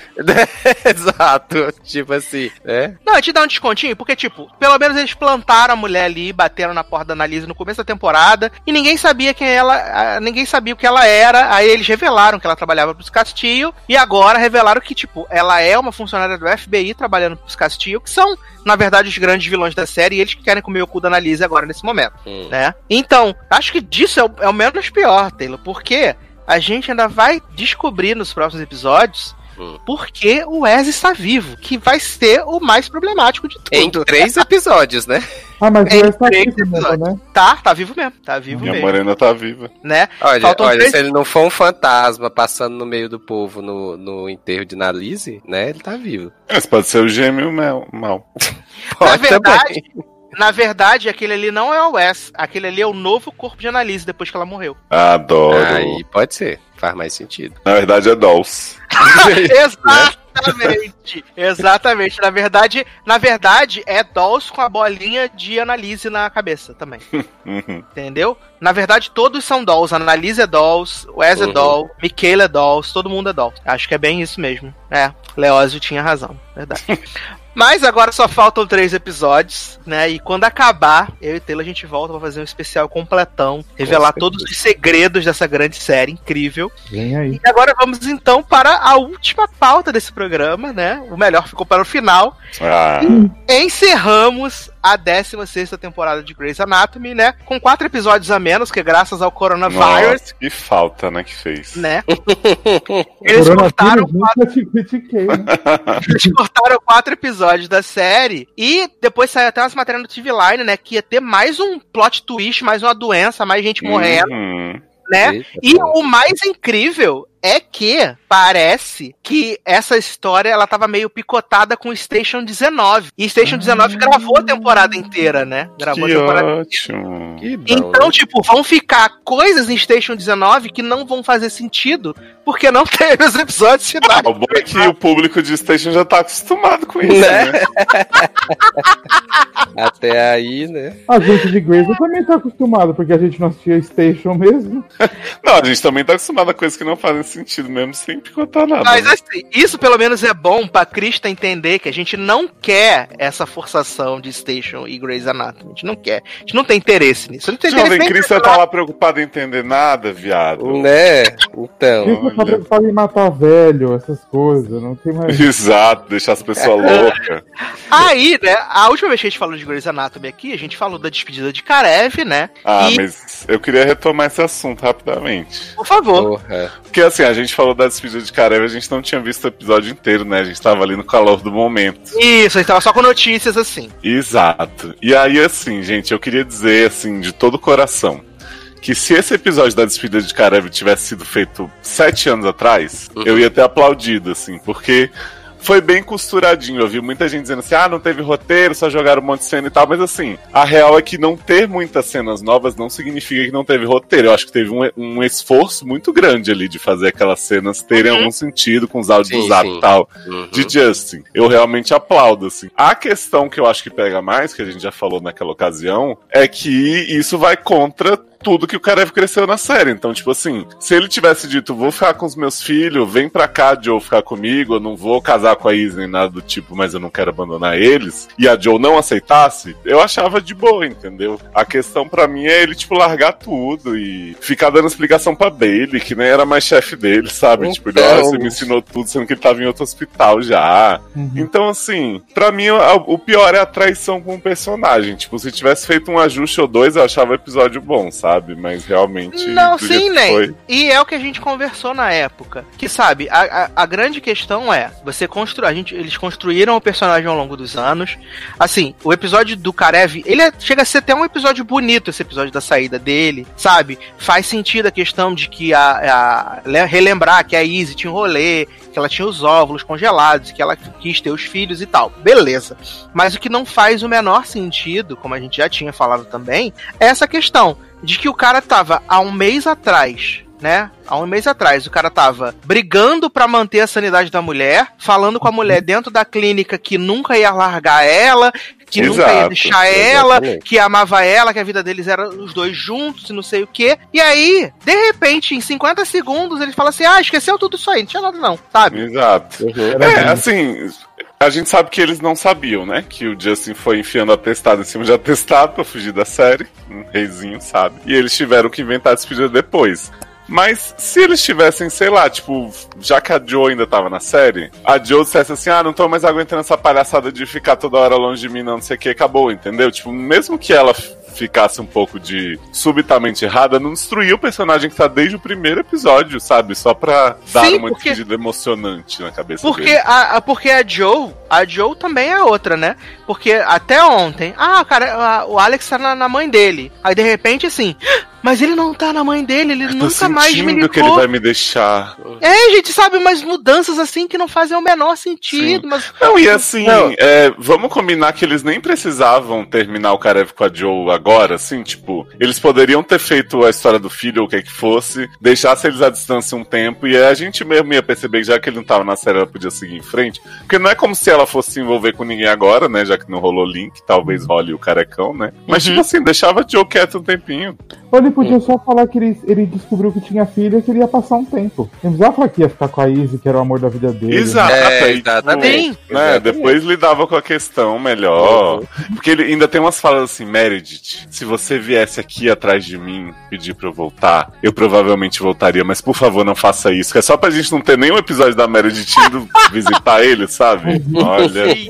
Não, e o, que, e o que eu acho também foda é que, tipo, foi feito todo esse episódio pra despedida dele e tal, e, assim, esse término que ele teve com a Joe e tal, que foi do nada. E, assim, como várias outras coisas que aconteceram nessa temporada, não tem um impacto. Não, é, não nada tem um impacto pros personagens. Tipo, no episódio seguinte, a Joe tava sofrendo ainda um pouco, mas tipo, já tava trabalhando de boa e tal. E, e sei Tava lá, dois sofrendo episódios. menos do que quando ela encontrou a mãe dela, né? É, exa né? Exatamente, exatamente. É, aí é, é que é foda, tipo, essas decisões o falta de decisão, né? Que tá Sim. sendo tomada E agora. tipo, é, todo mundo tá falando que a Krista é a maior saudosista da história de Grey's, né? Porque ela foi tirar a Arizona, botou pra ficar com Kelly. Foi tirar a Kepner, botou o Matthew de volta. E pra, pra Karev, ela botou Izzy. Estão dizendo assim, gente, cuidado aí. Quem for sair o próximo vai ter, tipo assim... se for sair Hunt, vai ter Cristina. É que Grace tá um grande TBT, então, agora, né? Exato. Só que sem as pessoas aceitarem participar com toda razão. Porque... Eles são. Mas a Cris é tão saudosista que agora ela fez até uma Arizona nova, né? Que, Sim, que a gente descobriu agora. viado. Que... Esse episódio é incrível, né, gente? Não, aí é engraçado, né? Porque eh, a Krista, ela, ela falou assim: vou escrever o máximo de merda que eu conseguir, vou colando um no outro. E aí ela faz esse rolê do Karev, e aí ela já entra na noia do Deluca louco, né? Amo. Olha, Mas- olha. Com aquele plot do possível, do possível tráfico humano, que é muito surreal, sabe? É muito surreal. olha E o a- pior é que ele tava certo, né? Porque essa loucura do Deluca também foi do nada, assim. Num episódio falaram assim: ah, o pai do Deluca teve um problema aí que, né, fica meio doido, assim. Aí de Não. repente. É pior do que isso, Sassi. Hum. O Deluca saiu na neve, é, ficou com a mão Com a mão coisada, congelada, queimada, e a Uhum. partir daí ficou louco. Foi. Exato, exato. É Exatamente. igual a Elsa, né? Quando ficou. Exato. Mas levaram à frente mesmo esse plot de que ele tá doido? Então, Sim, sim. Então, A gente não sabe, Leandro, né? eu vou descrever pra você as cenas que ele começa a ficar doido. Assim, chega uma mulher que é tipo tia da paciente, a menina. Aí o Deluca fala assim: Oi menina, o que, que você tem? Aí a tia fala: Ah, ela se mar- cortou a mão. Aí ele: Não, queria ouvir dela. Não, ela é tímida, não sei o que. Ele: Bailey, Bailey! Estão roubando uma criança aqui, caralho! Vem aqui ver não sei o que, Code, Code Red, Code Pink. Aí Bailey fica assim, você tá maluco? Aí ele, não, eu tenho certeza que é tráfico humano. E aí, tipo assim, ninguém pede um documento pra essa mulher, sabe? É tipo assim, não, Sim. gente, a tia dela mesma, ela tá chamando de tia. Só pra Exato. mostrar que o personagem tá doido. Exato, aí tipo assim, tem Que uma isso? cena que fazem uma roda, porque tipo assim, Deluca começa, tira a menina da, da cadeira de roda, sei lá, e fica assim, vocês sabem o procedimento, faz uma roda em volta da pessoa que é perigosa, não sei o que, apontando pra tia da menina. Aí Meredith começa a dar as mãos pros outros, assim, né, tipo Paquitas, e aí Nossa, todo mundo faz a roda em volta de vamos com Deluca. você, estamos invencibles. Nossa. Gente, é bizarra essa cena, de um nível. Ontem. E, isso- e isso começou, né, no plot lá da, da mulher que tava doente, que ele tava tentando descobrir o que, que ela tinha, né? Exato, que não teve mais aí- nada, né, que teve a médica surda e tal. Exatamente, que a médica surda veio, e aí ele ficou, e aí no final das contas tiraram ele do cuidado da, da paciente, E a e paciente botaram, né, botaram a Meredith, e aí depois ele descobriu o que, é que ela tinha, e aí chegou lá desesperado lá na sala, dizendo, não, não, não, não, sai daí, Meredith, que eu já descobri o que, que é o problema, aí consegue curar, e aí fica se achando por conta disso, e, né, e da xinga Meredith. Ah, curou ela? Nem percebi. Curou, menino. Curou. Curou ela. Curou. Assim como ele também curou o Tiff, né? Bom. Sim, Ah, porra. exa- exatamente. Aí depois desse rolê do tráfico de criança, aí Bailey suspende, ca... suspende, cara, suspende Deluca, né? Suspende Uhum. Deluca. Ele sai de moto igual o Clark no fim da segunda temporada. Exato, quando bota a criptonita vermelha. Exato.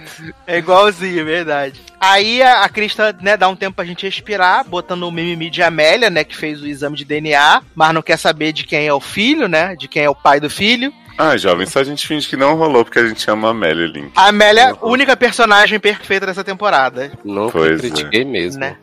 Que é o, filho é de Link, né? E enquanto isso, tá rolando os preparativos para o maior casamento do ano, o maior evento do ano, né? Casamento de Owen, e como Leózio diz, tédio, né? Uhum. Maior- Leandro, vou te contar um plot maravilhoso também, que é o seguinte. Ah. Enquanto a Amélia tá na dúvida se o, o filho pode ser de Owen, né? Hum. A Ted ouve um zum zum zum no hospital.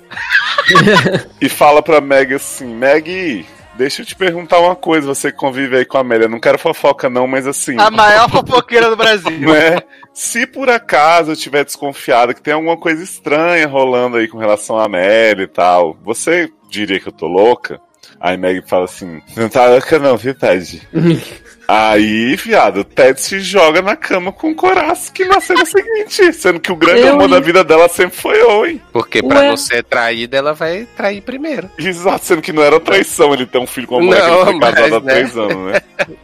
Gente, que maluquice que tá essa série, hein? Pois é, só que aí não, Ted fala, ai, Kurasco, não rola mais não, não sei o que, tá? Me deixa em paz, não sei o que. Ah, precisou dar pra vida. ele pra dizer que não rola mais, né? Exato. Ai, não Olha. quero. Para de me seduzir, né? Aquela Isso, exatamente. Ai, para. Garoto, não sei o que eu Garoto. faço com você. Dando aqueles tapinha leve aí- no braço. Aí eles ficam nesse, nessa, nessa punheta um tempão, né? Os dois ficam nesse negócio de vai, não vai, vai, não vai, vai, não vai. Aí ela descobre que o, o, o filho da Amélia é do Link, né? Do Owen. Aí ela fala assim: ai, maravilhoso, vamos casar então. Vamos Uhum. casar, vamos juntar nas escovinhas de dente. E aí a gente tem o começo do plot, né, maravilhoso de Tiff, né, que tava decidiu se afastar da cirurgia porque tá com stream leak, né? Tá com stream leak, não sei o que, tararel. Aí tem o episódio maravilhoso da convenção em Gente, Los Angeles. Esse episódio, Né? sério, ele é da Porque assim, Leandro, esse episódio tem três plots Hum. e o, mais, o que mais faz sentido é o da Meg pegando um ex-colega, porque o Porra. resto Sim. Que ponto é uma chegamos, hein? sucessão. Porque assim, vão pra É. conferência Meg, Tédio, é, Tiff, quem mais? Doutor Novo, Doutor Novo lá, careca. Ah, isso, careca que usa uma peruca maravilhosa. Né? Adoro. Ele fica relembrando que a esposa dele trabalhava pra indústria farmacêutica, né?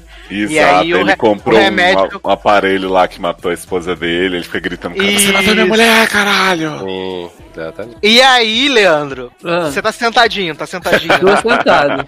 Vai lá. E aí tem esse plot maravilhoso da Meg que encontra o cara que era que era era interno dela, né? Isso, Agora é um ele diz, Você é cirurgião. maravilhosa, hein? Quero muito E aí você." a Meg passa o episódio inteiro transando com esse homem, Uhum. né? Que é o menos importante. E aí Ted encontra uma amiga no no, no bar do hotel. A, gente, a Meg encontra, a Ted encontra uma amiga no bar do hotel e a gente descobre, a gente tem um, vê um flashback, a gente descobre que Ted era bissexual, Ih, maravilhosa. E gente. teve, e teve um caso com a Lena de The Fosters, que é aquela, a mãe do menino lá do Lock and Key, a, a que, a, que a, a, a mãe do menino que, que, fica, que fica fingindo que é soldado, essas coisas, não tem? Sei, sei. É ela, Ted teve A mãe um de caso. Kelly Mariana, Leandro sabe, né? Não, Leandro não vê Good Trouble Ah, não vê? Foster. Não. Então, por isso que eu puxei por Lock and Key, que ele assistiu. E aí A gente morena, descobre... não é a morena? Isso, Sim. A exatamente. Morena tá viva. E aí a gente descobre que Ted foi apaixonado por uma mulher, teve um tórrido caso de amor. e a mulher morreu no 11 de setembro. E depois disso, Ted nunca mais foi a mesma, porque ficou presa nesse amor. Ah. E A tipo maior- assim, Leandro, Estamos essa além de mulher- escola de sapatonice, né? Porque assim, era o casal das amigas da Ted, que ela era super tal. Aí ela, tipo, pegava a namor da amiga nas costas dela e dizia assim: a gente tem que acabar com isso, hein? Não podemos Aham. continuar. A gente não Uhum. pode mais mentir pra ela. Sim. Para de me seduzir, garota.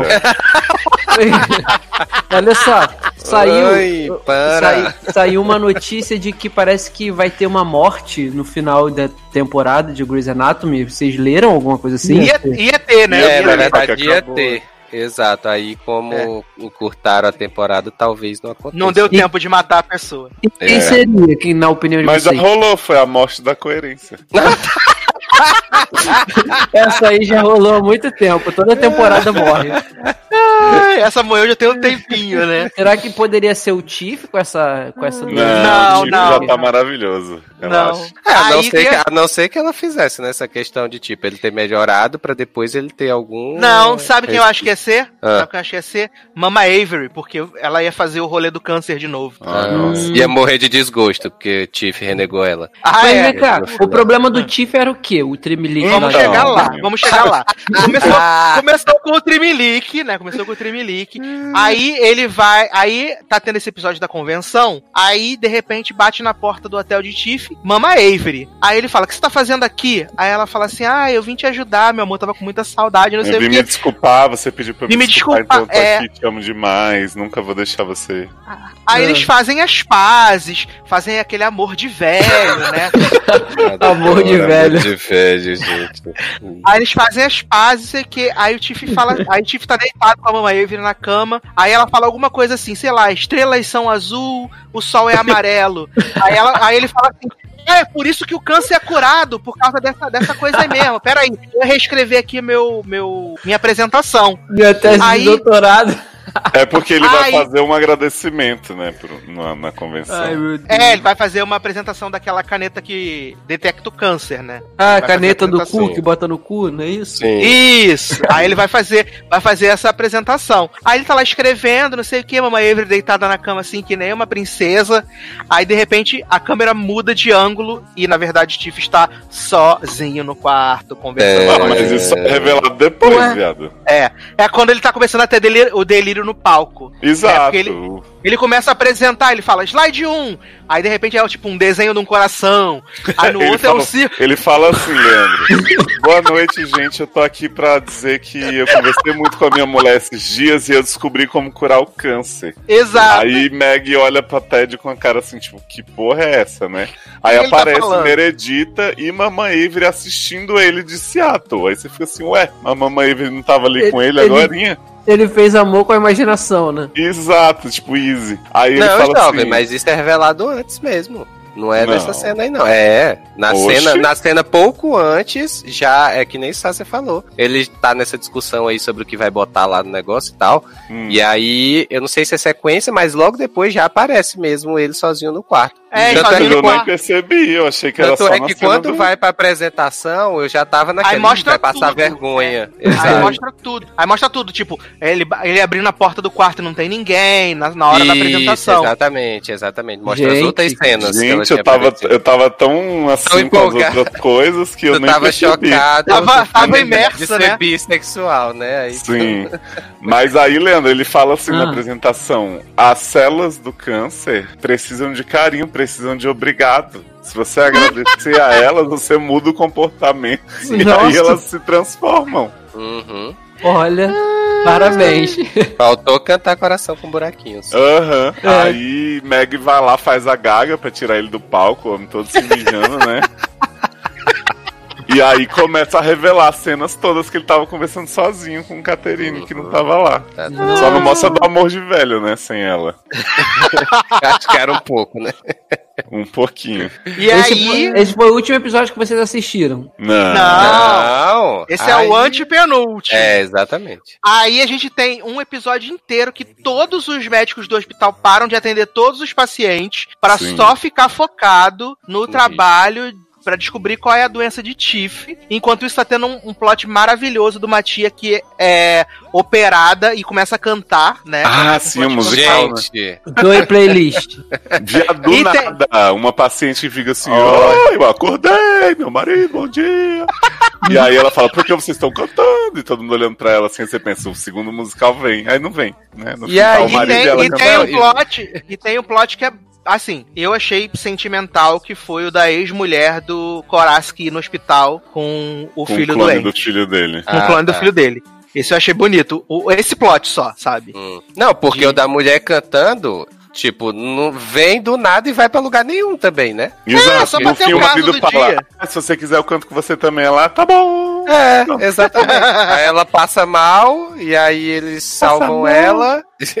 e aí só pro marido dizer, não, eu aceito você de qualquer jeito, mesmo cantando e tal, não sei o que, e pronto, foi-se embora. E eu não teve nem relação com os médicos, que Uhum. geralmente eles tentam fazer, né? Nada disso. É. Não, e tem o- Aí- esse plot do Korask, né? Que Sasser falou que aparece um menino que é muito parecido com o filho dele, então ele revive todo o trauma e tal. Uhum. E ele não quer operar porque seria como se ele fosse familiar, né? E aí a Uhum. Amélia vai operar e entra em trabalho de parto no meio da cirurgia. Só que é e aí news. Korask que tem que operar. Exatamente, Uhum. porque não tem outro neuro no Seattle, né? É, tipo, Uhum. Exato. dois. Vários dois. Sim. E aí Não. a Amélia fica lá parindo. E é bom, Sassa, que eu tinha lido uma notícia sobre esse episódio que era assim: spoiler entre trabalho de parto no episódio, mas há uma surpresa. Não acredito. Só ela que tá grávida. né? Exato. Aí eu fiquei assim, porra, quem pode ser, né? Bailey que vai. E aí eu pensei, já vai nascer outra criança sem cérebro, fudeu, que saco. Você aí já a pensou que Tiff que tava grávida, né? Sim. Aí a surpresa, Leandro, é que era aquela contração falsa e aí ela não entra em trabalho de parto e fala pro Linkar, ainda bem que eu não tava pronto. Ah. Exato. É. E enquanto isso, tá tendo cenas maravilhosas de Tiff é, achando que Catarina é a Loretinha Divine Television. Sim. Né? Que Deluca- segura uma faquinha começa a querer se operar e fala pra Meredith, eu vou fazer um corte bem aqui, vou me curar. Exato, e Meredita, não, eu vou te ajudar, não sei o que, não, não, olha, umas pataquadas. E aí, o Delu reaparece, brota do, do chão e fala assim: Eu vou curar o Tiff porque ele é meu amigo. Aí Bailey fala assim: Essa Mas você tá amizade, muito do né? hospital. Maravilhosa, né? Surgida do. É, aí ele fa- aí ela fala, aí ele fala assim, mas ninguém precisa saber que eu tô aqui e tal, quietinho, procurando. Nossa, é a mulher." ridículo isso, gente. Que a Bailey fica toda hora vendo ele falando, você tá fazendo o que aqui, querido? Aí ele, ah, me deixa em paz, essa vagabunda. Só tô o quê." visitando meu, só tô visitando um amigo. Pois é. E aí, Olha. aí começa o último episódio, né? Maravilhoso, incrível. Ah, é Sá, você esqueceu de todos- falar uma coisa muito importante. Hum. O quê? Durante toda essa, essa esses plots maravilhosos, o grande personagem namorado de Glasses desapareceu da série, tipo Karev. Ele foi pra trabalhar na marinha. Exato. Foi. E aí Uhum. Glasses fala assim: "Ah, foi embora, que pena". E eu, que? É, e vou morar com o Jô. Exato. Sim. Nossa. Foi morar com o Jô. Nova sitcom, Will and Grace agora. A mulher é hétero com cara gay. Joe em Glasses. Aí. E já foram um casal, né, Joe Inglês? Sim! Uhum. E não.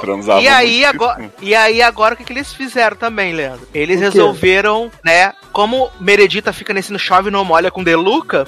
Eles resolveram apontar o doutor novo pra ter um climinha com a Joe. Ele tem um Hum. climinha assim, né? De tipo, eles passaram por uma perda, né? Os esposos foram embora, né? Um é, morreu e o outro por uma nova vida também morreu, né? Basicamente. E aí eles dão, deixam assim no ar, né? Porque se a Meredita não quiser, esse cara quiser ficar com o Deluca mesmo, se Krista cismar com esse rolê do Deluca, aí já tem pra onde empurrar esse homem que ia ser o grande amor da vida de Meredith depois de Derek, né? Agora, né? Ó, Aí eles mais um, isso. né? Aí eles ficam, né, nessa busca aí, tentando procurar a doença de Tiff, não sei o quê. E vai ter o grande evento do ano, que é o casamento de Ted e Owen, naquele mesmo dia, às sete da noite, né? Hum. E aí tá tendo uma série de cirurgias e todo mundo procurando a doença do Tiff, não sei o quê. Aí acaba que Deluca descobre, eles vão. Eles iam dar alta pro Tiff, aí fala assim: não, não vai dar alta pra Tiff, não, não sei o quê. Fa- Que falaram que era Alzheimer. É, estavam Fala- convencidos que era Alzheimer. Alzheimer, e eles é, falaram, é, não é é possível, gente. É Alzheimer, tá esclerosado, eu sou, eu Alzheimer. sou pós-graduado em Alzheimer, né? Meredita falando, até falsifiquei o teste naquela época, Exato, caguei o traje. né? Aí, quando estão indo liberar, eles falam assim: não, não é isso não, porque ele tá sentindo a dor no, no tornozelo, né? Ele tá sem sentir os, os dedinhos do pé. E aí eles. A Meredith fala: ah, falta de sensibilidade lúpus, nas então. extremidades não é Alzheimer, não sei o que. É lupus. É, exato. aí, aí todo mundo. Da "Ah, então vou fazer-" cloroquina, cloroquina funciona comigo. Aí fala assim, então vamos fazer essa, essa, essa cirurgia Biópsia. aqui, e aí ele vai ficar show, vai resolver. Quando eles vão fazer a cirurgia, a Deluca aparece. Não! Porque ele fez um para, implante. para, caralho! Ele fez um implante no quadril há três anos atrás que ninguém lembra. Em Boston. Ele Uhum. fez um implante, botou, e esse implante já deu várias pessoas problema, e na verdade ele tá sendo é, é, envenenado por cobalto. Exatamente, envenenado por cobalto. E Que aí, aliás, o Henrique me revelou que é um plot de House que eles copiaram na cara dura, que eram os mesmos sintomas, as mesmas coisas, e todo mundo achando que era Alzheimer e tal, e no fim era cobalto, Não acredito. Adoro. Né? Aí- aí aparece lá, o Link tá segurando a mão da Amélia lá em trabalho de parto. Eu amo Aí- melhores cenas. Aí Bailey fala assim: Eu preciso de você, não sei o que, nananã. Aí ela, ah, mas eu tô em trabalho de parto. Aí ela, problema, você é meu único cirurgião ortopédico aqui, nem que ir lá. Aí Link sai correndo, aí Bailey fala assim: Amélia, fica com Deus. Beijo. Aí, Amélia, "Ai, Você tirou o pai do meu filho da- do meu parto, garoto. pode ficando aqui, lindinha. Pode segurando minha mão, né? Aí tá tendo essa cirurgia e aí tem o grande momento, o ápice desse episódio, que Ted entra na sala de Corask e fala assim: "Acabou, acabou, Acabou vou tudo. casar É. com o Owen hoje sete horas". Corask Exato. fala assim: "Mas nem, seguinte, eu vou parar com meu carro na frente da na esquina da sua casa, vou ficar te esperando às sete da noite. Você pode ir, a gente pode viajar, não sei o que, nananã". Ela falou assim: "Acabou, acabou". Acabou. Não me seduz, garoto. É só isso, não tem mais De jeito, acabou. repente, de repente, essa mulher tá trepada nesse homem no sofá. E aí eles dão um close no celular dela, que está com aquela capinha de velho, que é aquela que fecha. Aquela capinha de velho. no celular, que, que é aquela que fecha, que não tem como você tocar, fazer nada, não sei o que. Aí dá um close no celular, corta pra uma cena, Owen, Glasses e acho que Meg, né? Fazendo a Isso, cirurgia. Glasses tá lendo todos os SMS que chega pra Meg. Tipo assim, Meg, Isso. ah, vê aí se tem alguma coisa importante pra mim. Aí vem uma, uma mensagem do homem que ela transou na conferência. E aí, gatinho, não sei o que, senta aqui, não sei o que, nem guindaste. Aí eles, hahaha, não era pra ler isso não, não sei o que. É que ela tá acompanhando o- a operação do Tiff, né, pelo zap. É. Sim, Aí- tá acompanhando de- aquele processo, né, que ela sofreu do tio dela que não deu em nada também. Aí o que que acontece? O Chego faz um barulho da mensagem, né? Pipi. Aí a Meg fala: Olha aí, acho que acabou a cirurgia do Richard. E aí Glasses olha e fala assim: Não, não é. Não é o seu celular, não. Aí Owen fala assim: É o meu. Deve ser Ted falando alguma coisa do, Do casamento. casamento. Aí, o, aí Glasses fala assim: Ah, é uma mensagem de áudio. E aí ele dá o play e é o gemidão do zap. Ah, É Ted cavalgando fortíssimo no ombro. Gente, ah, que E aí- isso? Aí Owen fala assim: Ah, isso é pra mim, com certeza. Essa minha mulher, né, gente? Muito safadinha e tal. E todo mundo olhando pra cara dele assim, tipo, aham, tá. Que vergonha essa cena. Viado, eu achei muito que ia ser ela dizendo assim, oi, acabou, tô com que não sei o que, eu acharia bem mais digno. Mas assim, é tão bizarro. Tipo, não faz o menor sentido, viado, essa mensagem ter chegado aí.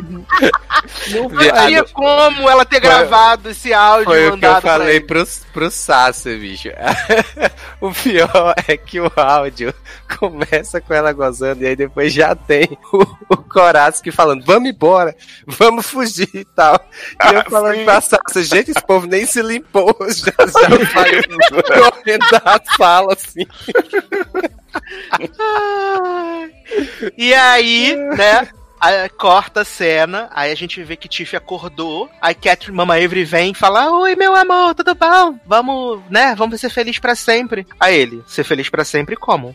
Não, e ela, Ela. fica assim, você não lembra de mim? Será que a cirurgia deu errado?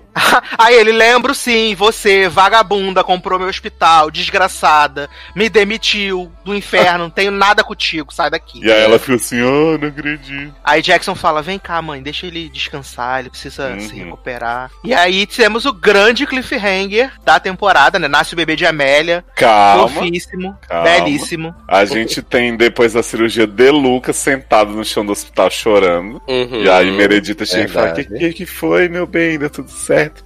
Aí ele, eu não sei o que tá acontecendo comigo, Meredita, eu não sei. Ah, tô louco. Aí você fica, tá. Aí tem as cenas maravilhosas de Amélia parindo dizendo assim: Eu odeio todas essas, essas mulheres que fizeram isso durante anos, não sei o quê. Tá, porque ela tava num papo todo feminista, bom. sabe, Leandro? Falando pra Bailey assim: Aham. Ai, a mulher é tão especial, faz isso, faz aquilo. Aí no fim, Bailey, lembra dessas mulheres? Ela, eu odeio todas. Não sei o quê, tipo, maravilhosa. E a Melly Link, né, um cristalzinho. Queria muito que acabasse a história deles pra gente ficar com a parte boa na memória. E aí sim, né, Sasso? Vem um. E até, momento e que até, todos até a. Bailey. Até a Bailey foi, foi, foi legal, porque, tipo, a Amélia, ela ficou lá acompanhando a Amélia no trabalho de parto, né? E a Amélia lembrou que a Bailey teve um aborto. Ela falou, não, se você quiser pode ir embora, não sei o que Sim. e tal. Não, aí, e tipo, Bailey ela- espelhou George, né? Que no parto de primeiro filho de Bailey, que eu esqueci o nome, Tucker, Tucker. George fica lá, né? Abraçando ela por trás, encoxando, e aí Bailey fez a mesma coisa com a Amélia. Com a Amélia, Uhum. exatamente. Exatamente. E aí chegamos ao grande cliffhanger para a próxima temporada. Né, Ah. Leoz? Por favor, Qual? fica à vontade. Viado, tá Tédio, vestida de noiva na frente de um espelho, né? Toda, ai, finalmente vou realizar esse grande amor que todos torceram tantos anos nessa série.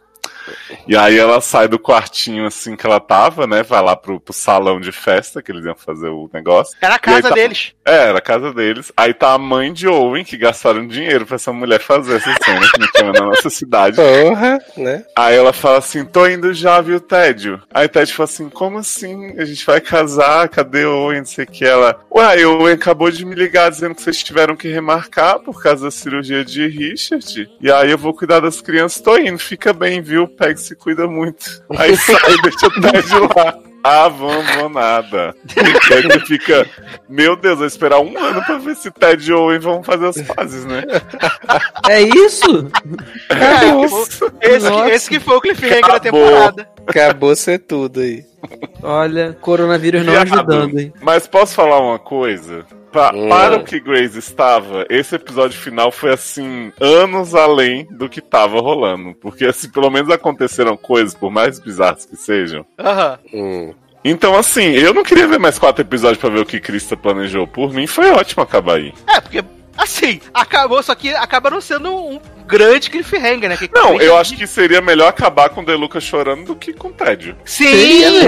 Sim. Mas já tava, já tava pronto, eu imagino. Eles nem iam reeditar o episódio só porque virou finale. Não, É, mas não, aí é. ficou, né? O Ted com cara de cu e acaba Uhum. congelada, né? Avenida Brasil, oi, oi, oi. Pois é, gente. E aí eu fico imaginando, gente, será que alguém se importa com o Ted e com o Owen? Porque não é possível. Ah, deve. é- Ela se importa. Tem louco pra tudo nessa vida. não, gente, pelo amor de Deus. Não, gente, mas assim, olha, agora esperar só Deus sabe quantos meses, né? Por causa do. É porque só deve, a né? fall season só deve ser em janeiro, né? Sim. Ai, pra saber se Ted e Owen vão fazer as pazes. Olha, puxadíssimo, gente. Ah, e começam a insinuar aí, Leandro, um romance entre careca do grupo do Zap, que Cristina mandou de presente, e Joe. Menino, Ai, já falei Deus. isso. Não. Deixa a Joe em paz, quieta. Tadinho. Acho que É. pode investir nesse romance do, da Joe com o Glasses agora, né? Que eles moram Eu juntos. acho. Aí pode fazer mais um spin-off. E o grande romance de Jackson e mulher de Station? É, Nunca mais, terminaram o namoro, né? Terminaram, né? Ah, foi? É, terminaram o namoro. Acabou. eu, eu- é, teve alguma discussão aí dela tá morando com outro cara, que era ex dela.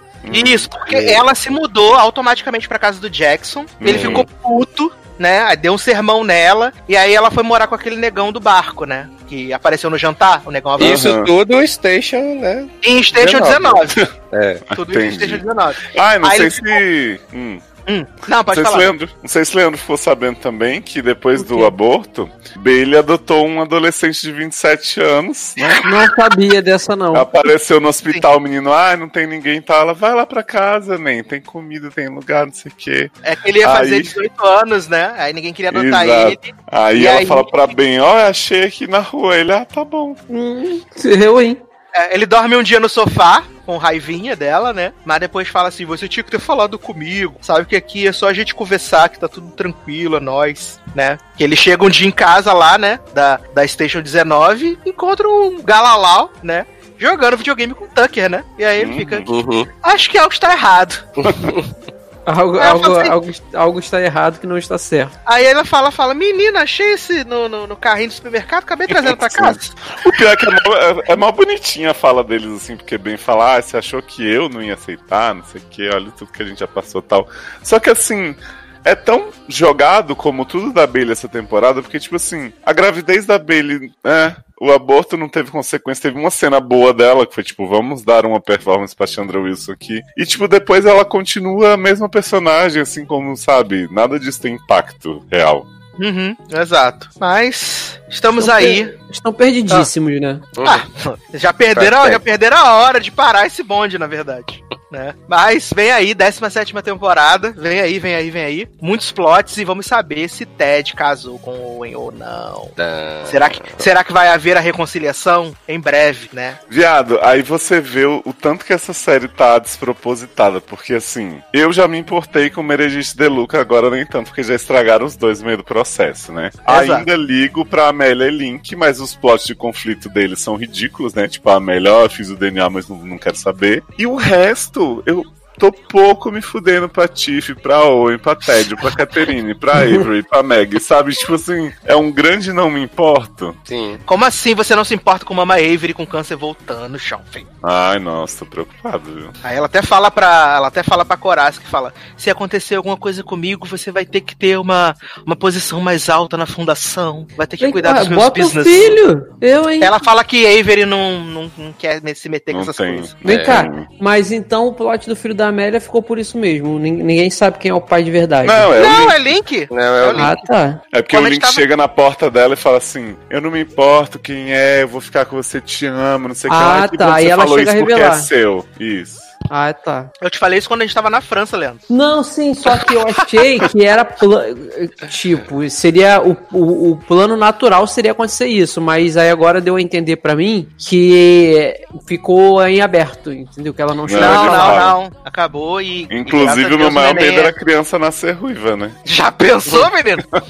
Achei que essa era a surpresa de spoiler em trabalho de parto. Ai, ia ser tão maravilhoso. Mas graças a Deus não foi. Mas ficamos aí na expectativa, só que não, da 17 temporada de Grey's Anatomy, né? Em algum dia vai estrear. Mas vamos para merchans e despedidas, então, começando com ele, que provavelmente está assistindo o Big Brother nesse momento, Márcio Zanon, que Ele já não tá foi embora. mais, é, Inclusive, né? exatamente. Então deu não sigam ele. Não sigam ele nas redes, tá? Márcio Zanon, não siga ele, não. É isso aí. Tadinho. É. Leandro Chaves, e despedidas. Então, gente, eu amo esses resumos de Grey's Anatomy. Vocês estão fazendo um grande serviço pra mim, porque eu abandonei a série, né? E é muito melhor ouvindo vocês comentarem, co- é, conversando sobre, sobre todos os plots, do que passar 40 minutos na sofrência assistindo esse episódio. Então, muito obrigado pelo serviço. E mais um programinha. Gostaria de convidar as pessoas para acessarem, para participarem do nosso grupo no Telegram, arroba, arroba sede no ar, arroba logado Ney. E um beijão e até a próxima. Muito bem. Taylor Rocha, merchans e despedidas? Então, é, continue ouvindo a gente aí na quarentena, né? A gente tá vindo aí toda semana só pra comentar coisa boa, né? Viu pelo, pelo episódio, né? Dessa semana. E continue, continue em casa, por favor. De resto, tá lá Taylor Rocha no Twitter e no Instagram. Sigam. Me sigam lá, que eu tô fazendo a contagem da quarentena no Instagram. Maravilhoso. Adoro a contagem. E aí, Leozinho, merchans e despedidas? Seriadores.com.br, escutem lá o SED sobre o abominável saco pelado, né? Um SED que higieniza sua bengala no Barroco dos Fundos. Tá um SED bem variado, né, Sassi? A gente chora, ri, fala sobre como cada doutor prefere deixar o seu saco, então acho bem Exato. importante. Muito E tivemos- educativo. Sim, tivemos no SA um programa aí musical, né? Caminhando e cantando com os Zoe's Extraordinary Playlist. Então escutem os dois feeds. Em breve teremos Sad Pets, parte 2, com Isa Gateira e Rafael Dizos. Olha, que Jesus? Naquele Uhum. This is us. Amo. É, quero aproveitar aqui e mandar beijos e abraços para todas as pessoas que comentaram na última edição, que a gente falou de O Poço, A Casa, essas novidades tudo da Netflix, né? Seguimos aqui na quarentena fazendo podcasts maravilhosos. Então, o que nós pedimos em troca? Que você nos apadrinhe, que você entre lá em padrim.com.br barra logado, ou então em padrim.com.br barra sede, e escolha a menor cotinha. Ou então, você quer ser moderninho, quer ser o, o jovem da galera, você também pode entrar lá no PicPay e procurar por logado, ou por seriadores, ou por Eric Smalltalk, e apadrinhar a partir da menor cotinha e se tornar um produtor executivo desse programa maravilhoso. Tá? Então, nos apadrinhe, precisamos da sua ajuda, principalmente nesse período aí, que estamos trabalhando, fazendo podcast, assistindo muita coisa, porque não é só chegar aqui, né, gente? Tem todo o processo que a gente obriga os amigos a assistir o filme ruim, assistir Grey's Anatomy, essas coisas, tudo pra poder chegar aqui e trocar essa ideia com você. Então, é muito importante que você nos apadrinhe na melhor forma que fizer, for, for para você, na melhor plataforma, né? Tem umas que aceitam cartão, tem outras que aceitam é, boleto bancário, aonde for melhor pra você, mas nos apadrinha, é muito importante. É, todo mundo que comentou na última edição, muito, muito obrigado. Vocês são o gás pra gente poder continuar fazendo esses programinhas. E então, acho que é só isso, né? É... Sigam a gente nas nossas redes. Nós estamos lá no Logado, no Instagram, onde a gente tem botado as notícias, é, as novidades, trailers, é, memes engraçadinhos, coisas pra você passar o tempo na quarentena. A gente volta na semana que vem com muito mais coisas, tá bom? Então, é isso, meus queridos. Um grande abraço. Até a próxima. E tchau. Fica Tchau. um último recado pra vocês aí, né? Que é. Ah, ah, ah, vamos fugir.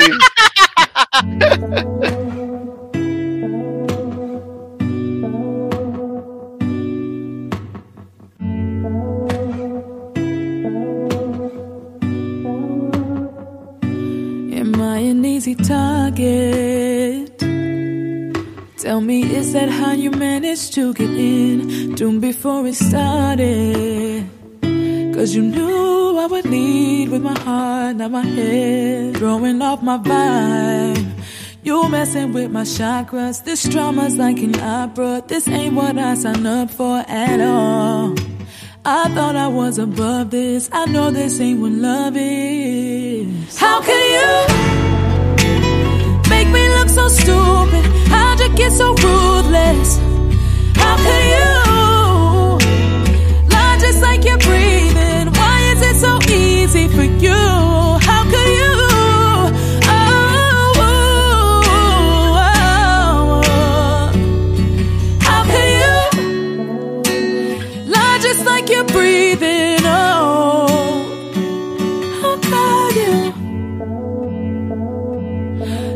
Another victim.